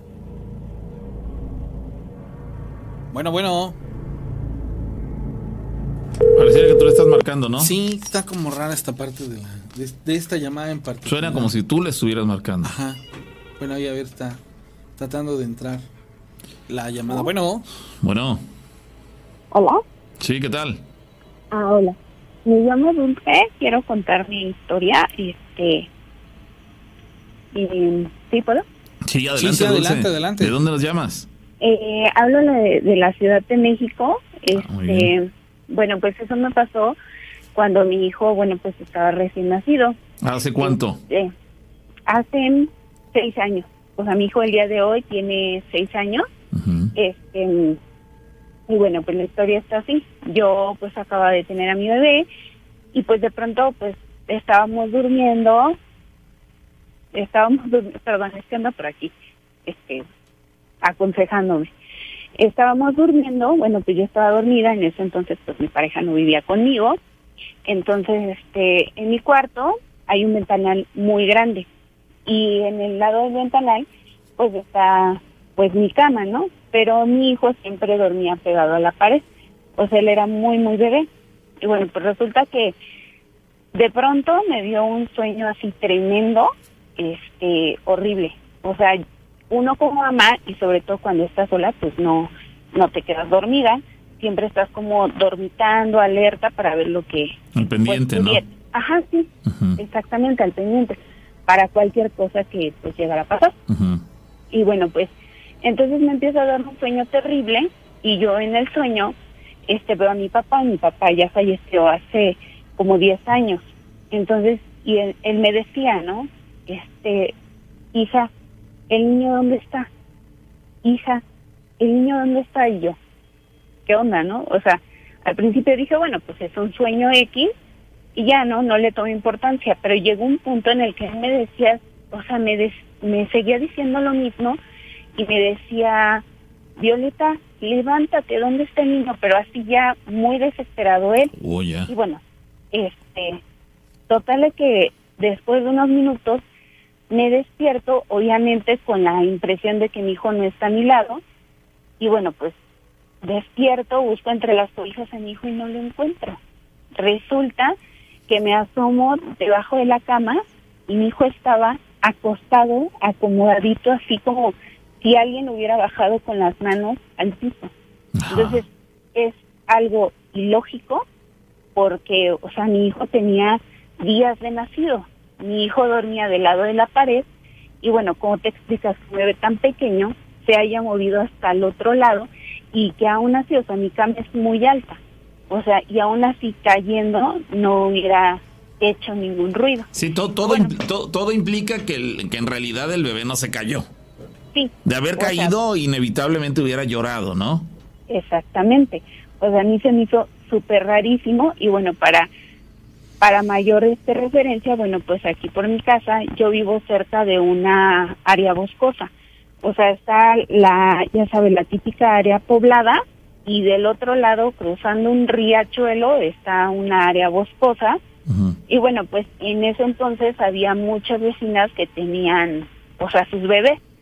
Siempre dicen que los bebés no llegan en grupo y la verdad es que sí es cierto. Este, tenía dos vecinas y a cierta hora todos los niños se ponían a llorar. O sea, el niño, el de la vecina, o sea, yo me despertaba escuchando a todos los niños. Y bueno, eso fue lo que me pasó. Días posteriores fue algo también muy, muy raro, porque en mi cama, o sea, encuentro plumas. No sé de qué sean, la verdad es que nunca supe, pero eran plumas. Y pues la verdad es que me dijeron, ¿sabes qué? Este, a tu hijo se lo quiso llevar la bruja ya se lo iba a llevar y de no haber sido por mi padre que en paz descanse, que pues yo creo que siempre me está cuidando, ¿no? Te avisó. La verdad es, ajá, la verdad es que me despertó para yo poder este pues poseer, rescatar a mi Sí, hijo, claro, hacer salvarlo de algo. eso que le, ajá, que le iba a pasar. Oye, qué increíble. Caramba. Y oye, las- eran muchas plumas, eran dos, tres plumas, ¿de qué color eran? Eran- Grandes. Eran tres y eran parecidas como entre grisáceas, grisáceas y negras. Pero, o sea, esas las encontré, no sé, hoy tenía mi cama y a las 12 de la tarde las encontré ahí. O sea, cosa que es imposible porque aquí, bueno, pues eh, para empezar las, este, las ventanas de mi casa tienen barrotes y la verdad es que tengo gatos y los, o sea, los pájaros ni se acercan, ¿no? O Mm. sea, y como para tener un pájaro del tamaño de las plumas, pues sí fue, La- las, la vent- verdad, las ventanas, muy las, las ventanas las tenías abiertas. Eh, en esa ocasión, de, eh, bueno, cuando las encontré, sí, pero, o sea, no, no, no veo como un pájaro tan grande pudo haber entrado. La verdad es que sí fue muy raro. Nunca me había pasado a mí ese tipo de cosas. La verdad es que yo, como a mí esas cosas sí me dan miedo, o sea, trato de no investigar, de no saber nada y prefiero así, porque la verdad es que yo sí me asusto mucho. Nunca me había pasado eso y hasta que me pasó esto de mi hijo, bueno, pues pude platicar. Caramba. Oye, ¿y qué- ¿revisaste a tu bebé después de que lo encontraste debajo de la cama? Si todo estaba en orden con él y, y todo en orden. Sí, todo en orden, pero, o sea, sí fue, o sea, muchas de, la, la- de las historias que cuentan dicen que sí te dan un sueño muy pesado. La verdad es que yo decía, ay, ¿cómo, o sea, pues uno mantiene el escepticismo, ¿no? A veces, pero cuando me pasó a mí dije, no, sí, o sea, es que sí, sí fue eso, ¿no? Ya recordando y haciendo así como memoria de todo lo que cuentan las mamás, pues sí, este, revisé a mi hijo y mi hijo estaba intacto, o sea, como si nada le hubiera pasado. Y lo más chistoso fue que en cuanto yo lo tomé del piso, o sea, él empezó a llorar como loco. Oh, O sea, ya. Entonces dije, no, pues es ilógico que se haya caído y que no haya ni Estaba, siquiera estaba asustado. ¿Le, viste su mirada, sus ojitos? ¿Lograste No, percatarte de eso? Este, no, la verdad es que no estaba asustado, o sea, él tenía esos ojitos cerrados, o sea, era como si él hubiera estado dormido y lo hubieran agarrado con las manos y lo hubieran bajado y lo hubieran acomodado en el piso. Así estaba. Eh, sí, sí. O sea- Eh, seguramente ya has escuchado este programa en otras ocasiones y bueno, no eres la primera chica que nos comenta algo similar con sus bebés, que efectivamente se los bajan de la cama. En, en algunos casos, la mayoría, este, los encuentran justamente debajo de la cama, dormidos, inclusive con la, la colchita o la sabanita extendida, o sea, todo como si alguien los hubiera puesto con delicadeza en ese lugar, sin llanto, sin nada, dormidos, sin daños físicos, sin ninguna cosa. Hay otros casos en los cuales los han encontrado este, cerca de la puerta de la casa, o sea, como si ya hubieran estado a punto de sacarlo. Eso supone la gente, pero este, pero sí coinciden en el sentido de que el niño no tiene daño alguno, no tiene hematomas, no tiene a- arañones, no tiene ¿no? absolutamente nada y que cuando como ya lo- el golpe, por Sí, ejemplo, sí. porque mi cama de verdad es alta, es sí, tiene base y aparte No, independientemente de eso, vamos, aunque hubiera sido una cama bajita, por bajita que sea la cama, ¿qué te parece? ¿Medio No, metro? ¿Medio metro? Y con medio metro que se caiga un bebé Se puede matar. se no, puede no, no, matar pero, pero la king size de la que ella habla, estamos hablando de mínimo unos 70 Sí, centímetros. sí, sí, O sea, pero sí, es, todavía más significativo. Sí, Sí, claro, claro. Sí, aunque hubiera sido, pero bueno, poniéndonos benévolos, digo, aunque hubiera sido una cama bajita, este, es más, el colchón situado en el piso, si el bebé se rueda, el, ¿cuánto, qué grueso tiene un colchón? Unos 20 centímetros de grosor. El solo rodar del bebé del, del, del colchón a la parte baja, aunque fuera solamente la altura del colchón, hubiera causado que el bebé se hubiera este, puesto a llorar. Y sin embargo, esto no ocurrió en tu historia. Y, y eso pues viene a confirmar que esa, ese tipo de anécdotas son muy, son muy ciertas. Hay quien dice que son brujas que se lo querían llevar. Hay quien habla de, de, de duendes o de chaneques que los colocan ahí. Este, pero aunque entre que son peras, son manzanas, la, la, la, mm, pues el desconcierto, la desesperación en la que caen los padres cuando se dan cuenta que arriba de la cama no está el bebé que tendría que estar ahí, pues evidentemente como locos reaccionan a buscarlo por toda la casa. En tu caso, ¿lo, lo buscaste en otros lugares antes de debajo de la cama? ¿Por qué fue el lugar, el primer lugar al que lo eh, revisaste? porque como te comento que, o sea, mi cama o- ahora sí que está, este, está pegada a la pared. Entonces, lógicamente, o sea, si yo tengo al bebé de mi lado izquierdo, No hay forma. este, pues ahí debería de estar, ¿no? O, Por ejemplo, no sé, casi en los pies de la cama, no lo encontré, lo que hago es levantarme y volteo a mi lado derecho y dije, debajo de la cama, o sea, no sé, algo me dijo. Entonces, inmediatamente me asomé y ahí estaba.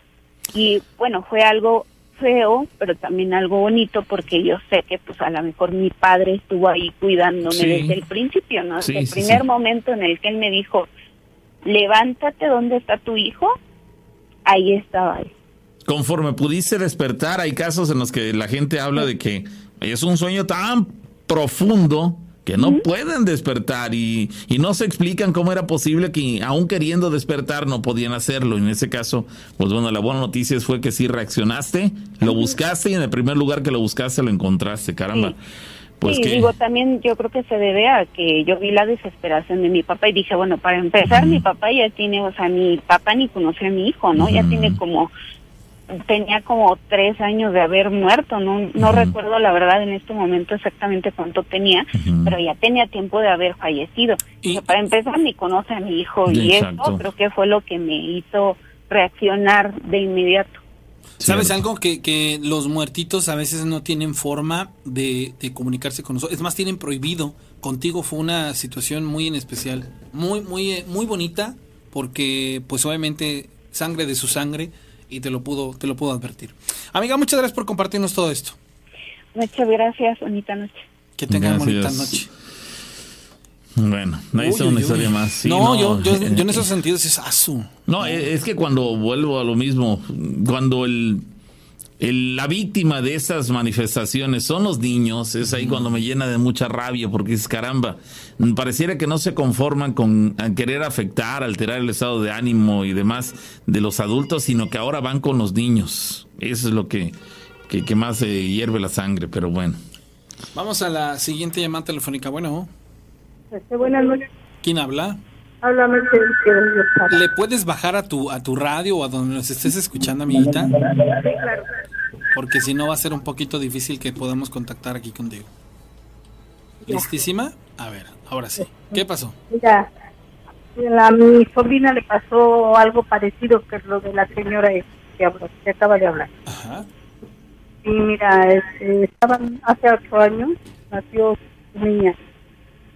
Y estaban durmiendo ella y su esposa en una cama size. Y este, la niña estaba durmiendo a media, entre en medio de ellos dos. De repente despertaron a medianoche y la niña no estaba. Se levantaron, la buscaron y la niña estaba cerca de la puerta este, con la sábana. Lo que, lo que acabo de mencionar justamente, que los Sí. encuentran o abajo de la cama o cerca de la puerta. Mira, tú estás confirmando esta versión. Sí, este, de la, como si alguien la hubiera jalado con todo y sábana. Caramba. Estaba dormida, vamos, no, no, no lloraba. Estaba dormidita, no, tenía tres meses. Caramba, no me quiero imaginar. ¿Estaban los dos papás del bebé en la casa? Sí, los dos estaban, la, la bebé estaba durmiendo en medio de los dos. Nadie se percató de nada extraño. ¿Quién fue el primero que despertó? Pues la muchacha, Y lo despertó a él, oye, el bebé. sí, Como locos debieron haber reaccionado buscando el bebé. a buscar a su bebé. Sí, ya, luego la buscaron y la encontraron en la puerta, en la puerta, atrás de la puerta. Caramba, qué terrible, qué terrible experiencia. Y en ese caso de tres meses, caramba, ¿qué va a ser necesario que a los bebés se les bautice saliendo del hospital? Caramba, Pues- para dejarlos protegidos desde ese momento, porque en tres meses dices, bueno, es un tiempo razonable como para aguantar todavía su bautismo. En ese caso, pareciera que va a ser necesario que los bauticen saliendo del hospital a los dos días de nacido, porque, caramba, en cualquier momento pareciera que se van a ver inmersos, o pudieran verse inmersos Pero, en una pero sabes que, por ejemplo, esta noche hemos tenido la fortuna de que nos cuenten muchas historias en ese tenor, pero, pero te puedo apostar que son también muy este, aisladas, como la vez, la vez pasada que nos contaron muchas historias de incubos, este tipo de cosas. O sea, sí, sí de pronto son situaciones, pero yo siento que son muy circunstanciales y que tienen que ver con eh, diferentes factores. Am, en, en la, ¿Te acuerdas que pasamos una entrevista hace unos días? Bueno, a ver, eh, señora, muchísimas gracias por compartirnos su historia. Sí. Que esté muy mire, bien. Les iba A contar otra cosa también. ah, bueno, entonces termino el- lo que estaba diciendo. El, el- el asunto está, ¿te acuerdas que fuimos aquí a, a, este a una comunidad cerca de Tezonap? Hay una parte del video que yo no saqué porque le fue muy flashazo. Bueno, yo le pregunté al señor con el que estaba yo hablando, un señor de casi 80 años. Le digo, ¿y nahuales? Y me dice lo siguiente. Uh, dice, sí, dice, hace muchos años aquí en el pueblo había un nahual. Y esa, ese nahual, dice, eh, se dejó ver en tales circunstancias. Pero con la urbanidad que empezó a llegar al pueblo, hizo que este personaje se mudara de aquí. Y ya nos quedamos así como de, ah, caray, ¿cómo? Resulta ser que el, el, el nahual hizo dos, tres cosas que lo evidenciaron de alguna u otra manera. Y al fin pueblo, el, pues el pueblo obviamente, ah, mira, ahí va el nahual, el nahual, el nahual. Al empezar a llegar la urbanidad, a empezar a poblarse, este personaje toma la decisión de irse. Y dice la persona, desde ese entonces a la fecha, nunca más hemos vuelto a saber de un nahual. Entonces, quiere decir que no todos los lugares, no todas las comunidades tienen este tipo de situaciones, las pueden experimentar, pero que estos personajes este, son de diferentes índoles. Entonces, aquí, por ejemplo, la historia que ella cuenta, siento yo que también es así como, como, como muy arraigado en, en lo del lugar, como esa persona que, que experimentan tantas cosas de, de, de chaneques, ¿no? Que en el lugar ahí sí hay mucho de esto, y dices, ah, ok. O sea, realmente tiene que ver con eso y es, es, es muy interesante. Amiga, ¿cuál es tu siguiente historia? Eh, mira, aquí junto de donde nosotros vivimos está otra vivienda eh, donde vivía mi hermano y él vendió su casa a unas personas que tiene como dos años que llegaron ahí y ahí dice que los espantan, que hay ven niños de a una mujer, así como dicen de la llorona, así con ven una mujer con el pelo tapándole la cara. Eh, dice que su perrito lo, lo amarra atrás de la casa y a su perro le pegan. Dice que, que cuando que han encontrado piedras junto del perro y el perro chilla como cuando alguien lo golpea. Caramba. Sí. Pues sí. y, no hay posibilidad de que sea re- realmente una persona quien lo golpee. O los, No. Porque quiero pensar que están viéndolo por el lado de lo paranormal, ¿no? No, no, no, no, no hay nadie. No, la la señora está, eh, luego ella sola y sale porque su perro, este, alguien lo golpeó y no, no ve a nadie, no hay nadie. Caramba. Y hace años, hace como más de seis años, tengo un sobrino que vivían de este lado, ¿no? De, o sea, la casa de mi hermano estaba atrás y de este lado vivía mi hermana y el niño tenía como tres años. Este y un día llega el niño y dice, mamá, mamá, dame permiso de jugar con los niños que están ahí atrás. Dice mi hermana, ¿cuál es? Sale a ver eh, y no había nada. Dice, esos niños chiquitos que están ahí, dice, esos niños están ahí, quieren que vaya yo a jugar con, con ellos. Y, y ahí en esa casa esa donde le digo que, que dice la señora esa que hay, hay niños, me imagino yo que es el chaneque. Es decir, mientras la persona mayor estaba volteando a determinado lugar ahí de su casa y no veía nada, el niño en ese justo momento le decía, ¿cómo no? Si ahí están, ¿a poco no los ves? Sí, así, así es. Es decir, para el niño sí eran visibles, para el adulto no. Así, así es. Caramba. Pues muchas gracias, señora. Muy inte- interesante, lo que nos ha contado. Gracias. Un abrazo. Bueno, retomando lo que les contaba yo de, de, de una situación circunstancial, en donde el cerebro nos pinta o nos arma el- la estructura. Les conté que cuando iniciamos el programa había muchas cosas que estaban ocurriendo fuera de, de la neta, de toda lógica y razón. Bueno, hay algo que yo vagamente recuerdo y no sé por qué quisiera olvidarlo, pero no puedo. No puedo olvidar sobre todo la cara de la persona. Bueno, esta persona yo la vi dos veces. En la primera ocasión que lo vi, él vino aquí al radio a buscarme. Pero la primera vez que vino, vino en un horario normal. Y pues digámoslo así que fue extraño. En aquellos años, pues honestamente teníamos tantas actividades este, en, la cuestión laboral aquí en la radio, que la verdad era muy difícil prestar tanto la atención debida como el tiempo debido para este tipo de situaciones, ya que no lo teníamos. O sea, era muy difícil porque teníamos muchas actividades. Vino un señor de estatura promedio, moreno. Este, ¿y por qué señor? Pues porque yo lo veía ya cuarentón. Y me viene a ver y me dice, bueno, para esto en el, en el lobby, en la recepción, dice, oiga, es que quiero hablar con, con el locutor al que le dicen la rana. Yo antes trabajaba de 10 de la mañana a 3 de la tarde y remataba yo de 10 de la noche a 2 de la mañana. 12 de la noche estábamos, creo. No, cierto, sí, 2 de la mañana. Ya estamos hasta las 2 de la mañana. Bueno, resulta ser, señores, que esta persona lo primero que me dice, ¿usted es la rana? Sí, soy yo. Ah, bueno, dice, es que lo vengo a ver porque quisiera que usted me acompañara. Y le digo, ah, caray, ¿a dónde? Mire, yo soy de una comunidad que está del río Tonto para adentro. Hay que entrarle caminando tanto tiempo, dice, y este, hay que llegar primero a Tezonapa, de Tezonapa y para allá, y pum pum. Medio me explicó, pero dijo que para llegar estaba atendido. Dice, mire, dice, a mí me heredaron unas tierras, este, yo soy dueño de unas hectáreas que están por ahí, dice, están colindantes con el río.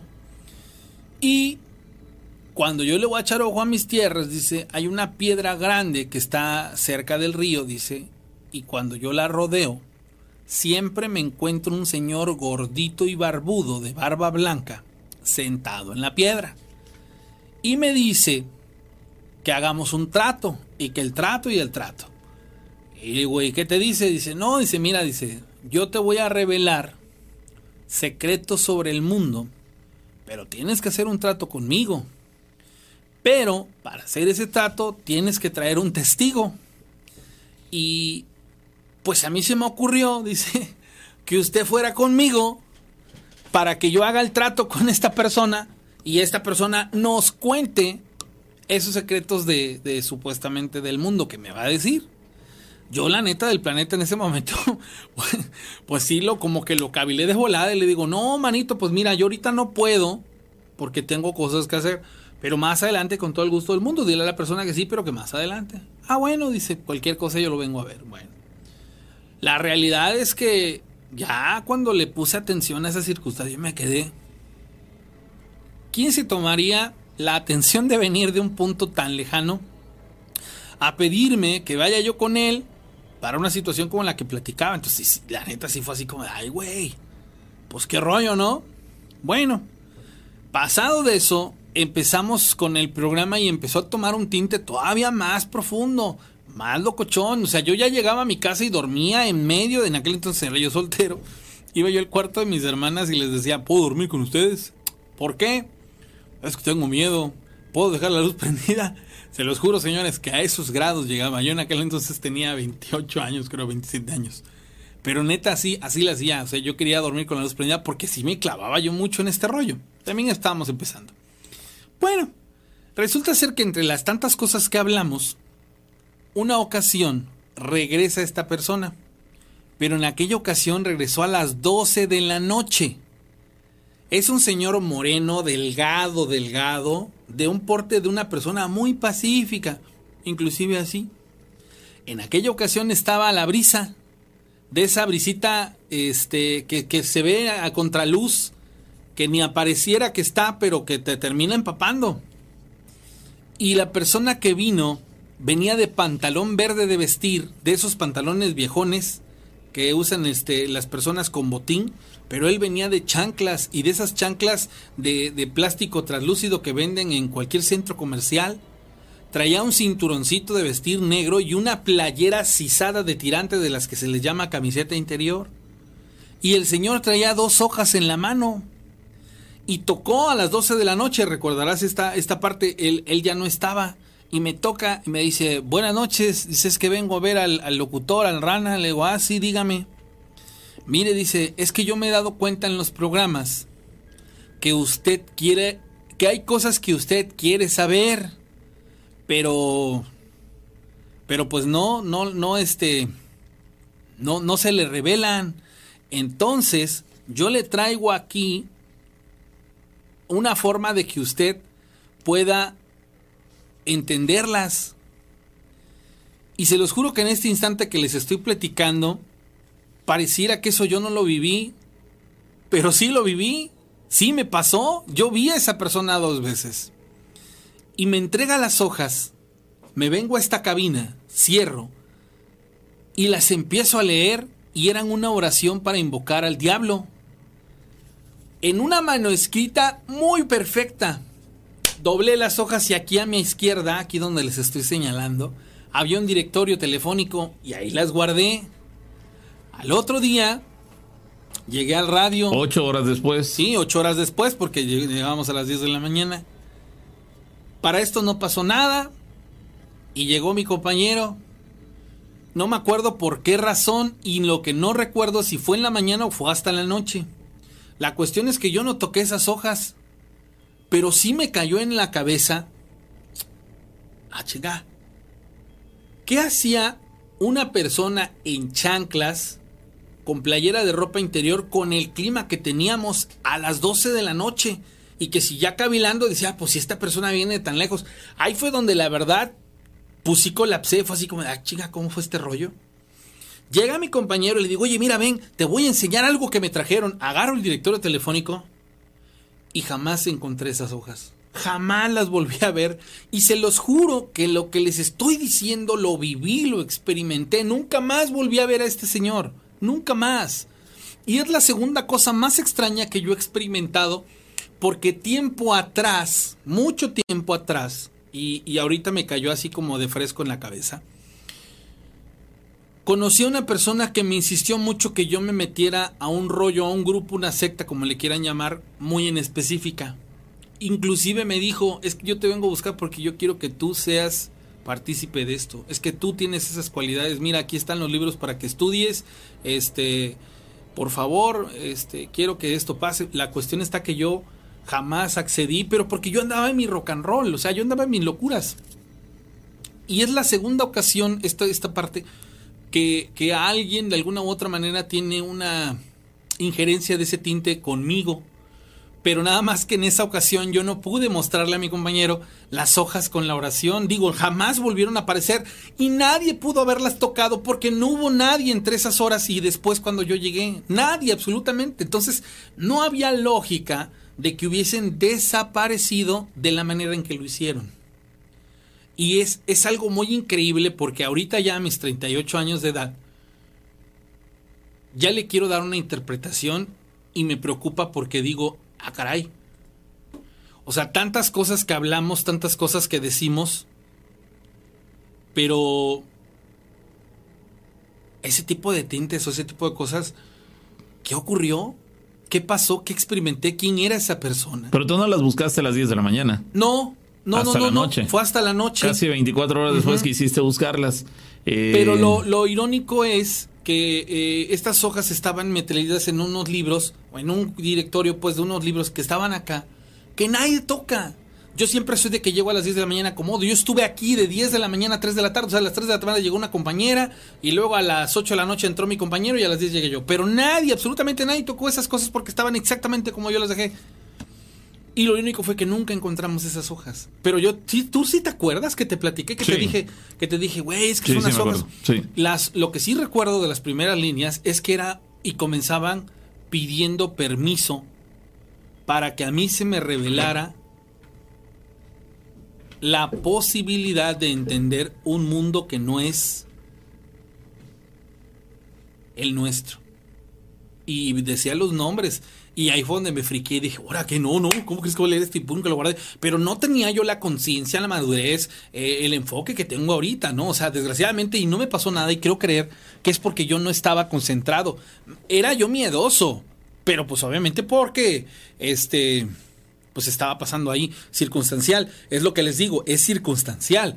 Pero como yo no estaba inmerso en una situación tal o como clavado como ahora lo soy, pues no, no pasó a mayores, pero les puedo apostar que hoy en día que me hago estas preguntas sí estoy bien sacado de onda porque no le encuentro. No le encuentro qué pasó, cómo ocurrió. No sé. Quizá el objetivo era que tú leyeras esas hojas, pero como no lo hiciste, entonces digamos que desaparecieron porque no era para que alguien más tuviera acceso a ellas más que tú. Y como tú en ese momento no le diste demasiada importancia. Importancia, es que esa fue la parte importante, que no le di importancia. Entonces eso complicó este. Eso complicó las cosas. Definitivamente. Pero bueno, dice. Con cartas de tarot le dijeron a mi prima que su esposo fallecería en un accidente de trabajo en un sábado. Para que se le escapase a la muerte necesitaba ir a curaciones. Las empezaron, pero no las terminaron, porque pensaron que nada más era sacadera de dinero. Al poco tiempo, Así como se lo dijeron, el esposo falleció un sábado en un accidente. Es más, hasta le atinaron al día de la semana. Soy Luis Acosta desde Campeche. Ay, Caramba. Bueno. Ahí está. Qué fuerte, ¿no? Sí, no, seguramente. No, no es difícil pensar que alguien te puede estar tomando el pelo. Digo, sabemos que en el mundo hay muchos vivales. pero qué triste que terminara así, man. Sí, por supuesto, claro, vamos, pero eh, pues también es, es eh, ciertamente lógico que ellos pensaran que podía ser una tomada de pelo. Y dices, bueno, ya venimos a dos, a tres, cuatro intentos de, rescate de la situación, pero ¿cuántos más faltan? ¿Y cuánto dinero va a implicar? Y, si nada más nos están tomando el pelo, entonces ellos optaron por ya no continuar y pues, terminó ocurriendo lo que les habían dicho en principio. Ahora bien, el hecho de que hubieran continuado siguiendo estas sesiones tampoco nadie en ese momento nos puede garantizar que esa persona se hubiera, se hubiera salvado. A lo mejor ellos hubieran tenido que seguir pagando no sé cuántas sesiones más y al final el desenlace hubiera sido el mismo. No que el desenlace, ¿eh? hubiera sido otro, hubieras dicho, ay, nos toman el pelo. Pero qué triste que la circunstancia sea, sea inversa. Dice, me llamo Carlos, soy de Moxorongo. Esto me sucedió hace un par de meses en esta localidad, en una localidad de Tezonapa. Mi amigo y yo ya habíamos ido por unas bebidas a dicho lugar, pero estando en el ambiente se nos pasó rápido la hora para tomar la última corrida de Tezonapa a Moxorongo. Ya no la alcanzamos, decidimos seguir ahí hasta el amanecer y tomar la primera corrida. Cerraron el recinto donde estábamos y apenas eran las 2 de la mañana. Decidimos caminar y solo alcanzamos a llegar casi a la salida del Boulevard Benito Juárez, el cual te lleva a retornar a la carretera federal y a unos 10 metros antes está una capilla. Esto afuera de ella estaba un techado de lámina donde se alcanzaba a ver que había una mesa de madera y una silla. Mi mi amigo ya cansado de caminar igual que yo me dijo, dice, me dijo jugando, esa mesa está apartada, me voy a acostar un rato en lo que consigues un ride a Moxorongo. Le dije, sí, todo esto, pues al ras de la calle del bulevar pasaron como 25 minutos y no se veía señal alguna de carro, estaba todo silencio. Escuché roncar a mi amigo y lo dejé dormir un rato, solo estuve un rato más esperando y me pasé con él y me senté en la silla, a lo cual me quedé dormido. Despertamos y al ver el reloj eran las 4.30 de la mañana. Me paré para despertar a mi amigo y ya no estaba. Lo busqué una calle más abajo, regresé Fui a ver un buen tramo por el lado de la vía, pero no había rastro de él. No contestaba las llamadas. Por suerte pasó un conocido en una moto y me llevó hasta mi casa. Todavía me regañó por andar en esas horas y a esa zona.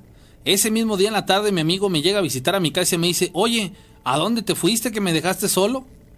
Me saqué de onda y le dije, pues si el que me dejó solo fuiste tú, yo ahí me quedé, me trajo un vecino.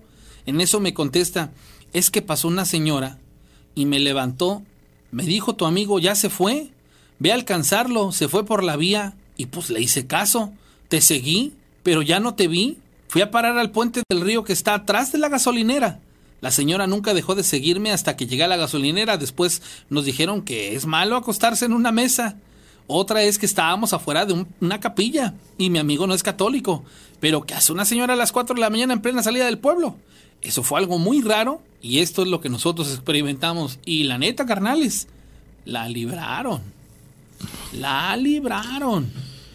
Ay, son historias que se presentan, ya lo decíamos, tanto en eh, ciudad, bueno, poblaciones eh, rurales como también en las grandes ciudades. Digo, no, esto no es eh, limitante para que se, se, manifiesten. Cambia el escenario, pero las experiencias terminan siendo este, muy similares y esta es una muestra más de ello ocurrida en un lugar campirano, lugar este... No, yo que conozco ahorita que apenas fuimos, manos, no, Macayo, para andar este, tan locos. No, pues ¿Dónde crees? Eh, pues, es que también hay que considerar que ellos tienen toda su vida viviendo Sí, en esos sí, lugares. sí. Y entonces bueno, para ellos andar, andar en la noche no es demasiado extraño. En esos lugares se acostumbran a, a la soledad de la noche, a los ruidos de la noche, a las sombras de la noche y no, no es tan, tan extraño como para alguien como tú que no, no está tan acostumbrado a eso. Dice, recordando lo del Nahual que se alejó del poblado, así pasó en una comunidad de Omialca, la persona se alejó del poblado, no se fue lejos, sino a los cañares cercanos, según esta persona cuida sus borregos y algunos otros animales, pero a esa persona no se le nota la edad, dicen que aparenta 50, pero la realidad es que tiene muchos años más. Y son las, tengo historias relacionadas con esta eh, persona. Tengo otra historia. Dice, me llamo esta ya la leí. Mi nombre es Eric, soy de San Nicolás de los Garza, Nuevo León, y les voy a contar una historia que se vivió aquí. No es mía, sin embargo, así ocurrió. Caminábamos por, el calle, por la calle del río Grijalva a las 11 de la noche y regresamos de comprar en el depósito de la colonia dos de cerveza. Esto para convivir tranquilos y pasar una noche de amigos con chistes, anécdotas y recordando historias de los viejos amigos. A lo lejos vimos un bulto negro. Pensamos que algún vecino inconsciente había puesto una gran bolsa de basura en medio de la calle, pero conforme nos acercábamos, nos dábamos cuenta que no era lo que estábamos pensando. Teníamos apenas unos cuantos minutos que habíamos pasado por ese lugar de la calle y no habíamos visto nada. Y era imposible que no hubiéramos visto pues, ese bulto negro tan grande. Estábamos a escasos metros del bulto negro y nos dimos cuenta que no era una bolsa de basura. Entonces, ¿qué era? Al dar el siguiente paso nos quedamos mudos. El bulto empezó a crecer, a levantarse y se puso de pie. Lo más impresionante fue cuando abrió los brazos, ya que tenía alas.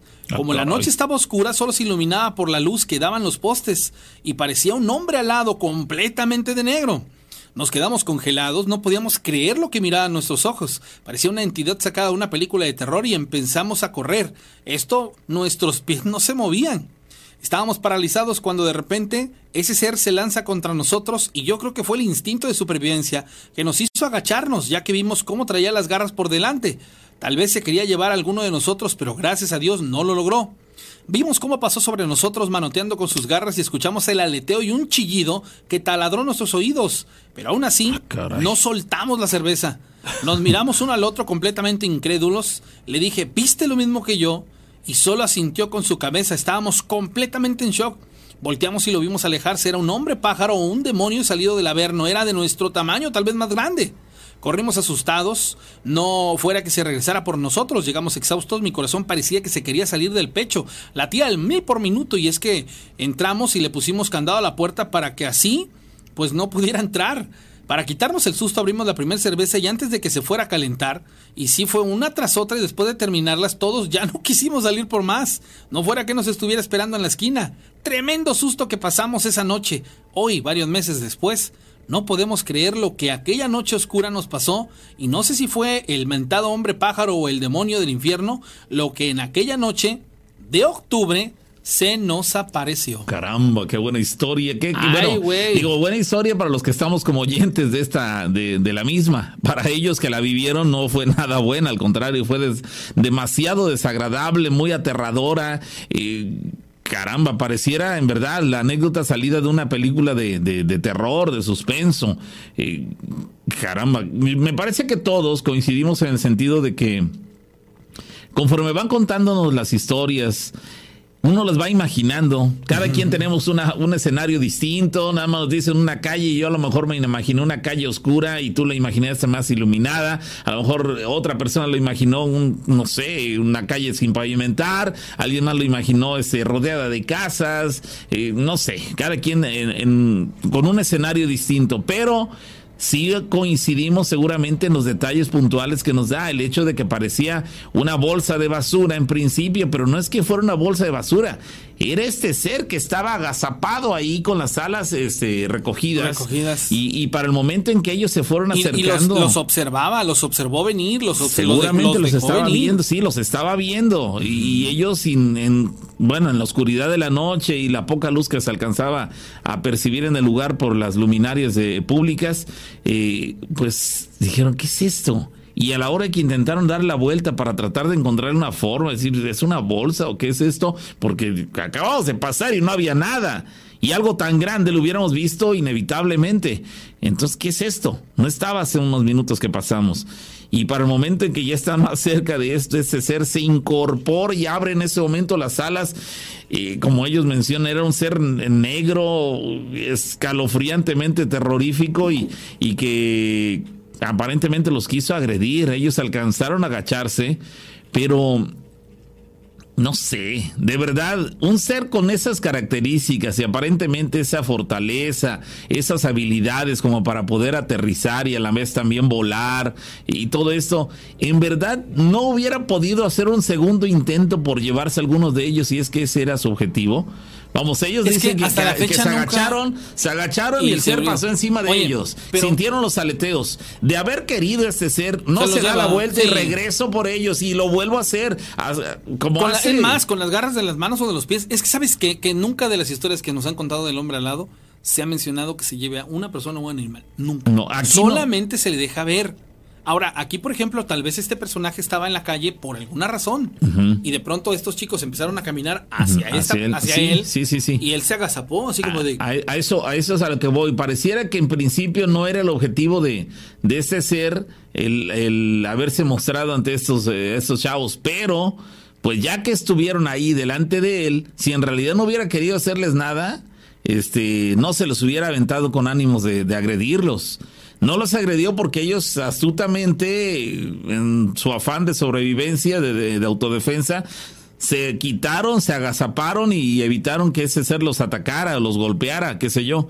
Pero algo me hace pensar que en realidad no los quería atacar o llevárselos, porque, insisto, de haber querido, de acuerdo a sus características y aparente fortaleza que tenía y habilidades, si no pudo eh, dañar o golpear a alguno de ellos o tomar a alguno de ellos para llevárselo en el primer intento, bueno, se da la vuelta y vuelve a venir a contraatacarlos. Digo, ahí en ese caso era como el, el, búho contra el conejo. Evidentemente ellos eran los, las víctimas y, y lo más probable es que cayeran las garras de ese ser. Pareciera que ese ser no le interesó hacer un segundo intento o hasta un tercer intento por agredirlos o llevárselos.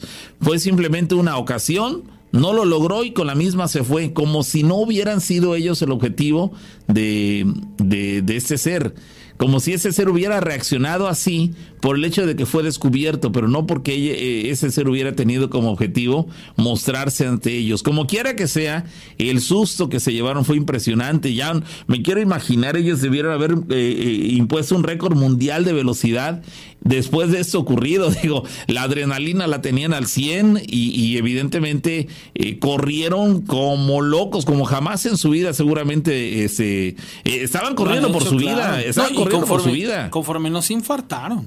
Sí, también, digo, hay personas que luego hablan de que les que vomitan, hay personas que llegan pálidos, hay quien hablan que les duele el pecho. Yo siempre he relacionado el dolor de pecho con que estás a un paso del infarto, entonces el, nivel de estrés es tan alto en esas eh, experiencias que las personas lo terminan manifestando de diferentes maneras. Hay quien se pone pálido, hay quien queda inmóvil, hay quien sale corriendo, pero llega al punto del, del, infarto. Y este, y caramba, qué terrible que de un momento a otro, de la noche a la mañana, inesperadamente, eh, te encuentras con una experiencia de esas características porque es aterrador. Ellos lo pueden decir abiertamente como lo acaban de platicar. El personaje, la figura que vieron, no les encuentran claridad si era eh, es un hombre pájaro, si era una gárgola, si era un ángel del, del demonio. Este, no, le, no les queda claro. Lo que sí tienen claro es que era aterrador y estuvieron a punto de ser agredidos por este ser. Terrible, de verdad terrible. Bueno. Ahí estamos ya casi en la recta final de la emisión del día de hoy, señores. Son las anécdotas las que nos cuenta la gente, las que nos cuentan ustedes, las que han vivido. Y nosotros aquí las desmenuzamos y tratamos de entenderlas si es que existe una explicación y, pues todos somos una familia aquí que conformada de, muchísima gente que entre nosotros quizá no nos conocemos, pero que sí nos une un sentimiento, el sentimiento de la, de la, de la, em, de la extrañeza ante estos acontecimientos y, que bueno, nos aturden a todos. Oigan, el año que viene cumplimos 10 años con el programa, entonces esperamos que ya no esté lo de la pandemia porque la neta del planeta si vamos a hacer por lo menos un fiestón este para que todos los que son de Córdoba y saben la zona eh, aledaña todos van a estar invitados. Este la idea es una noche disco este en un salón para que quepan unas dos tres mil personas. Pero esperemos también que ya no haya pandemia. Si seguimos en las mismas pues nos Sí. tendremos que esperar Así es. Bueno, llegamos al final de la emisión del día de hoy, señores. Gracias a todos los que participaron con llamadas y mensajes al WhatsApp. Y habrá oportunidad el día de mañana, ¿eh? Bueno, hoy es jueves, hoy habrá historias. No el viernes, el viernes no va a haber historias, lo adelantamos, ¿eh? Para que estén al pendientes. Hoy a las 10 de la noche tendremos la- las historias que tendrían que ser el viernes, porque el viernes no va a haber. ajá recuerden eso eh que va a ser este Al Mañana, rato. van al rato, al, Al rato, rato, hay, al sí. rato hay emisión para que no se saquen de onda, porque el viernes no vamos a poder este Tener programa, ¿sale? tener el programa, no vamos a, te- a tener programa el viernes, entonces esa situación pues nos apremia y este esperamos contar con su eh, con su presencia el día de mañana. Buenas bien. noches, hasta luego. Bye. A partir de este momento, de este momento, cerramos los portales de la dimensión desconocida. Contenemos a las almas penantes y encerramos a los demonios. Hasta la próxima emisión. Historias de miedo. Novena temporada.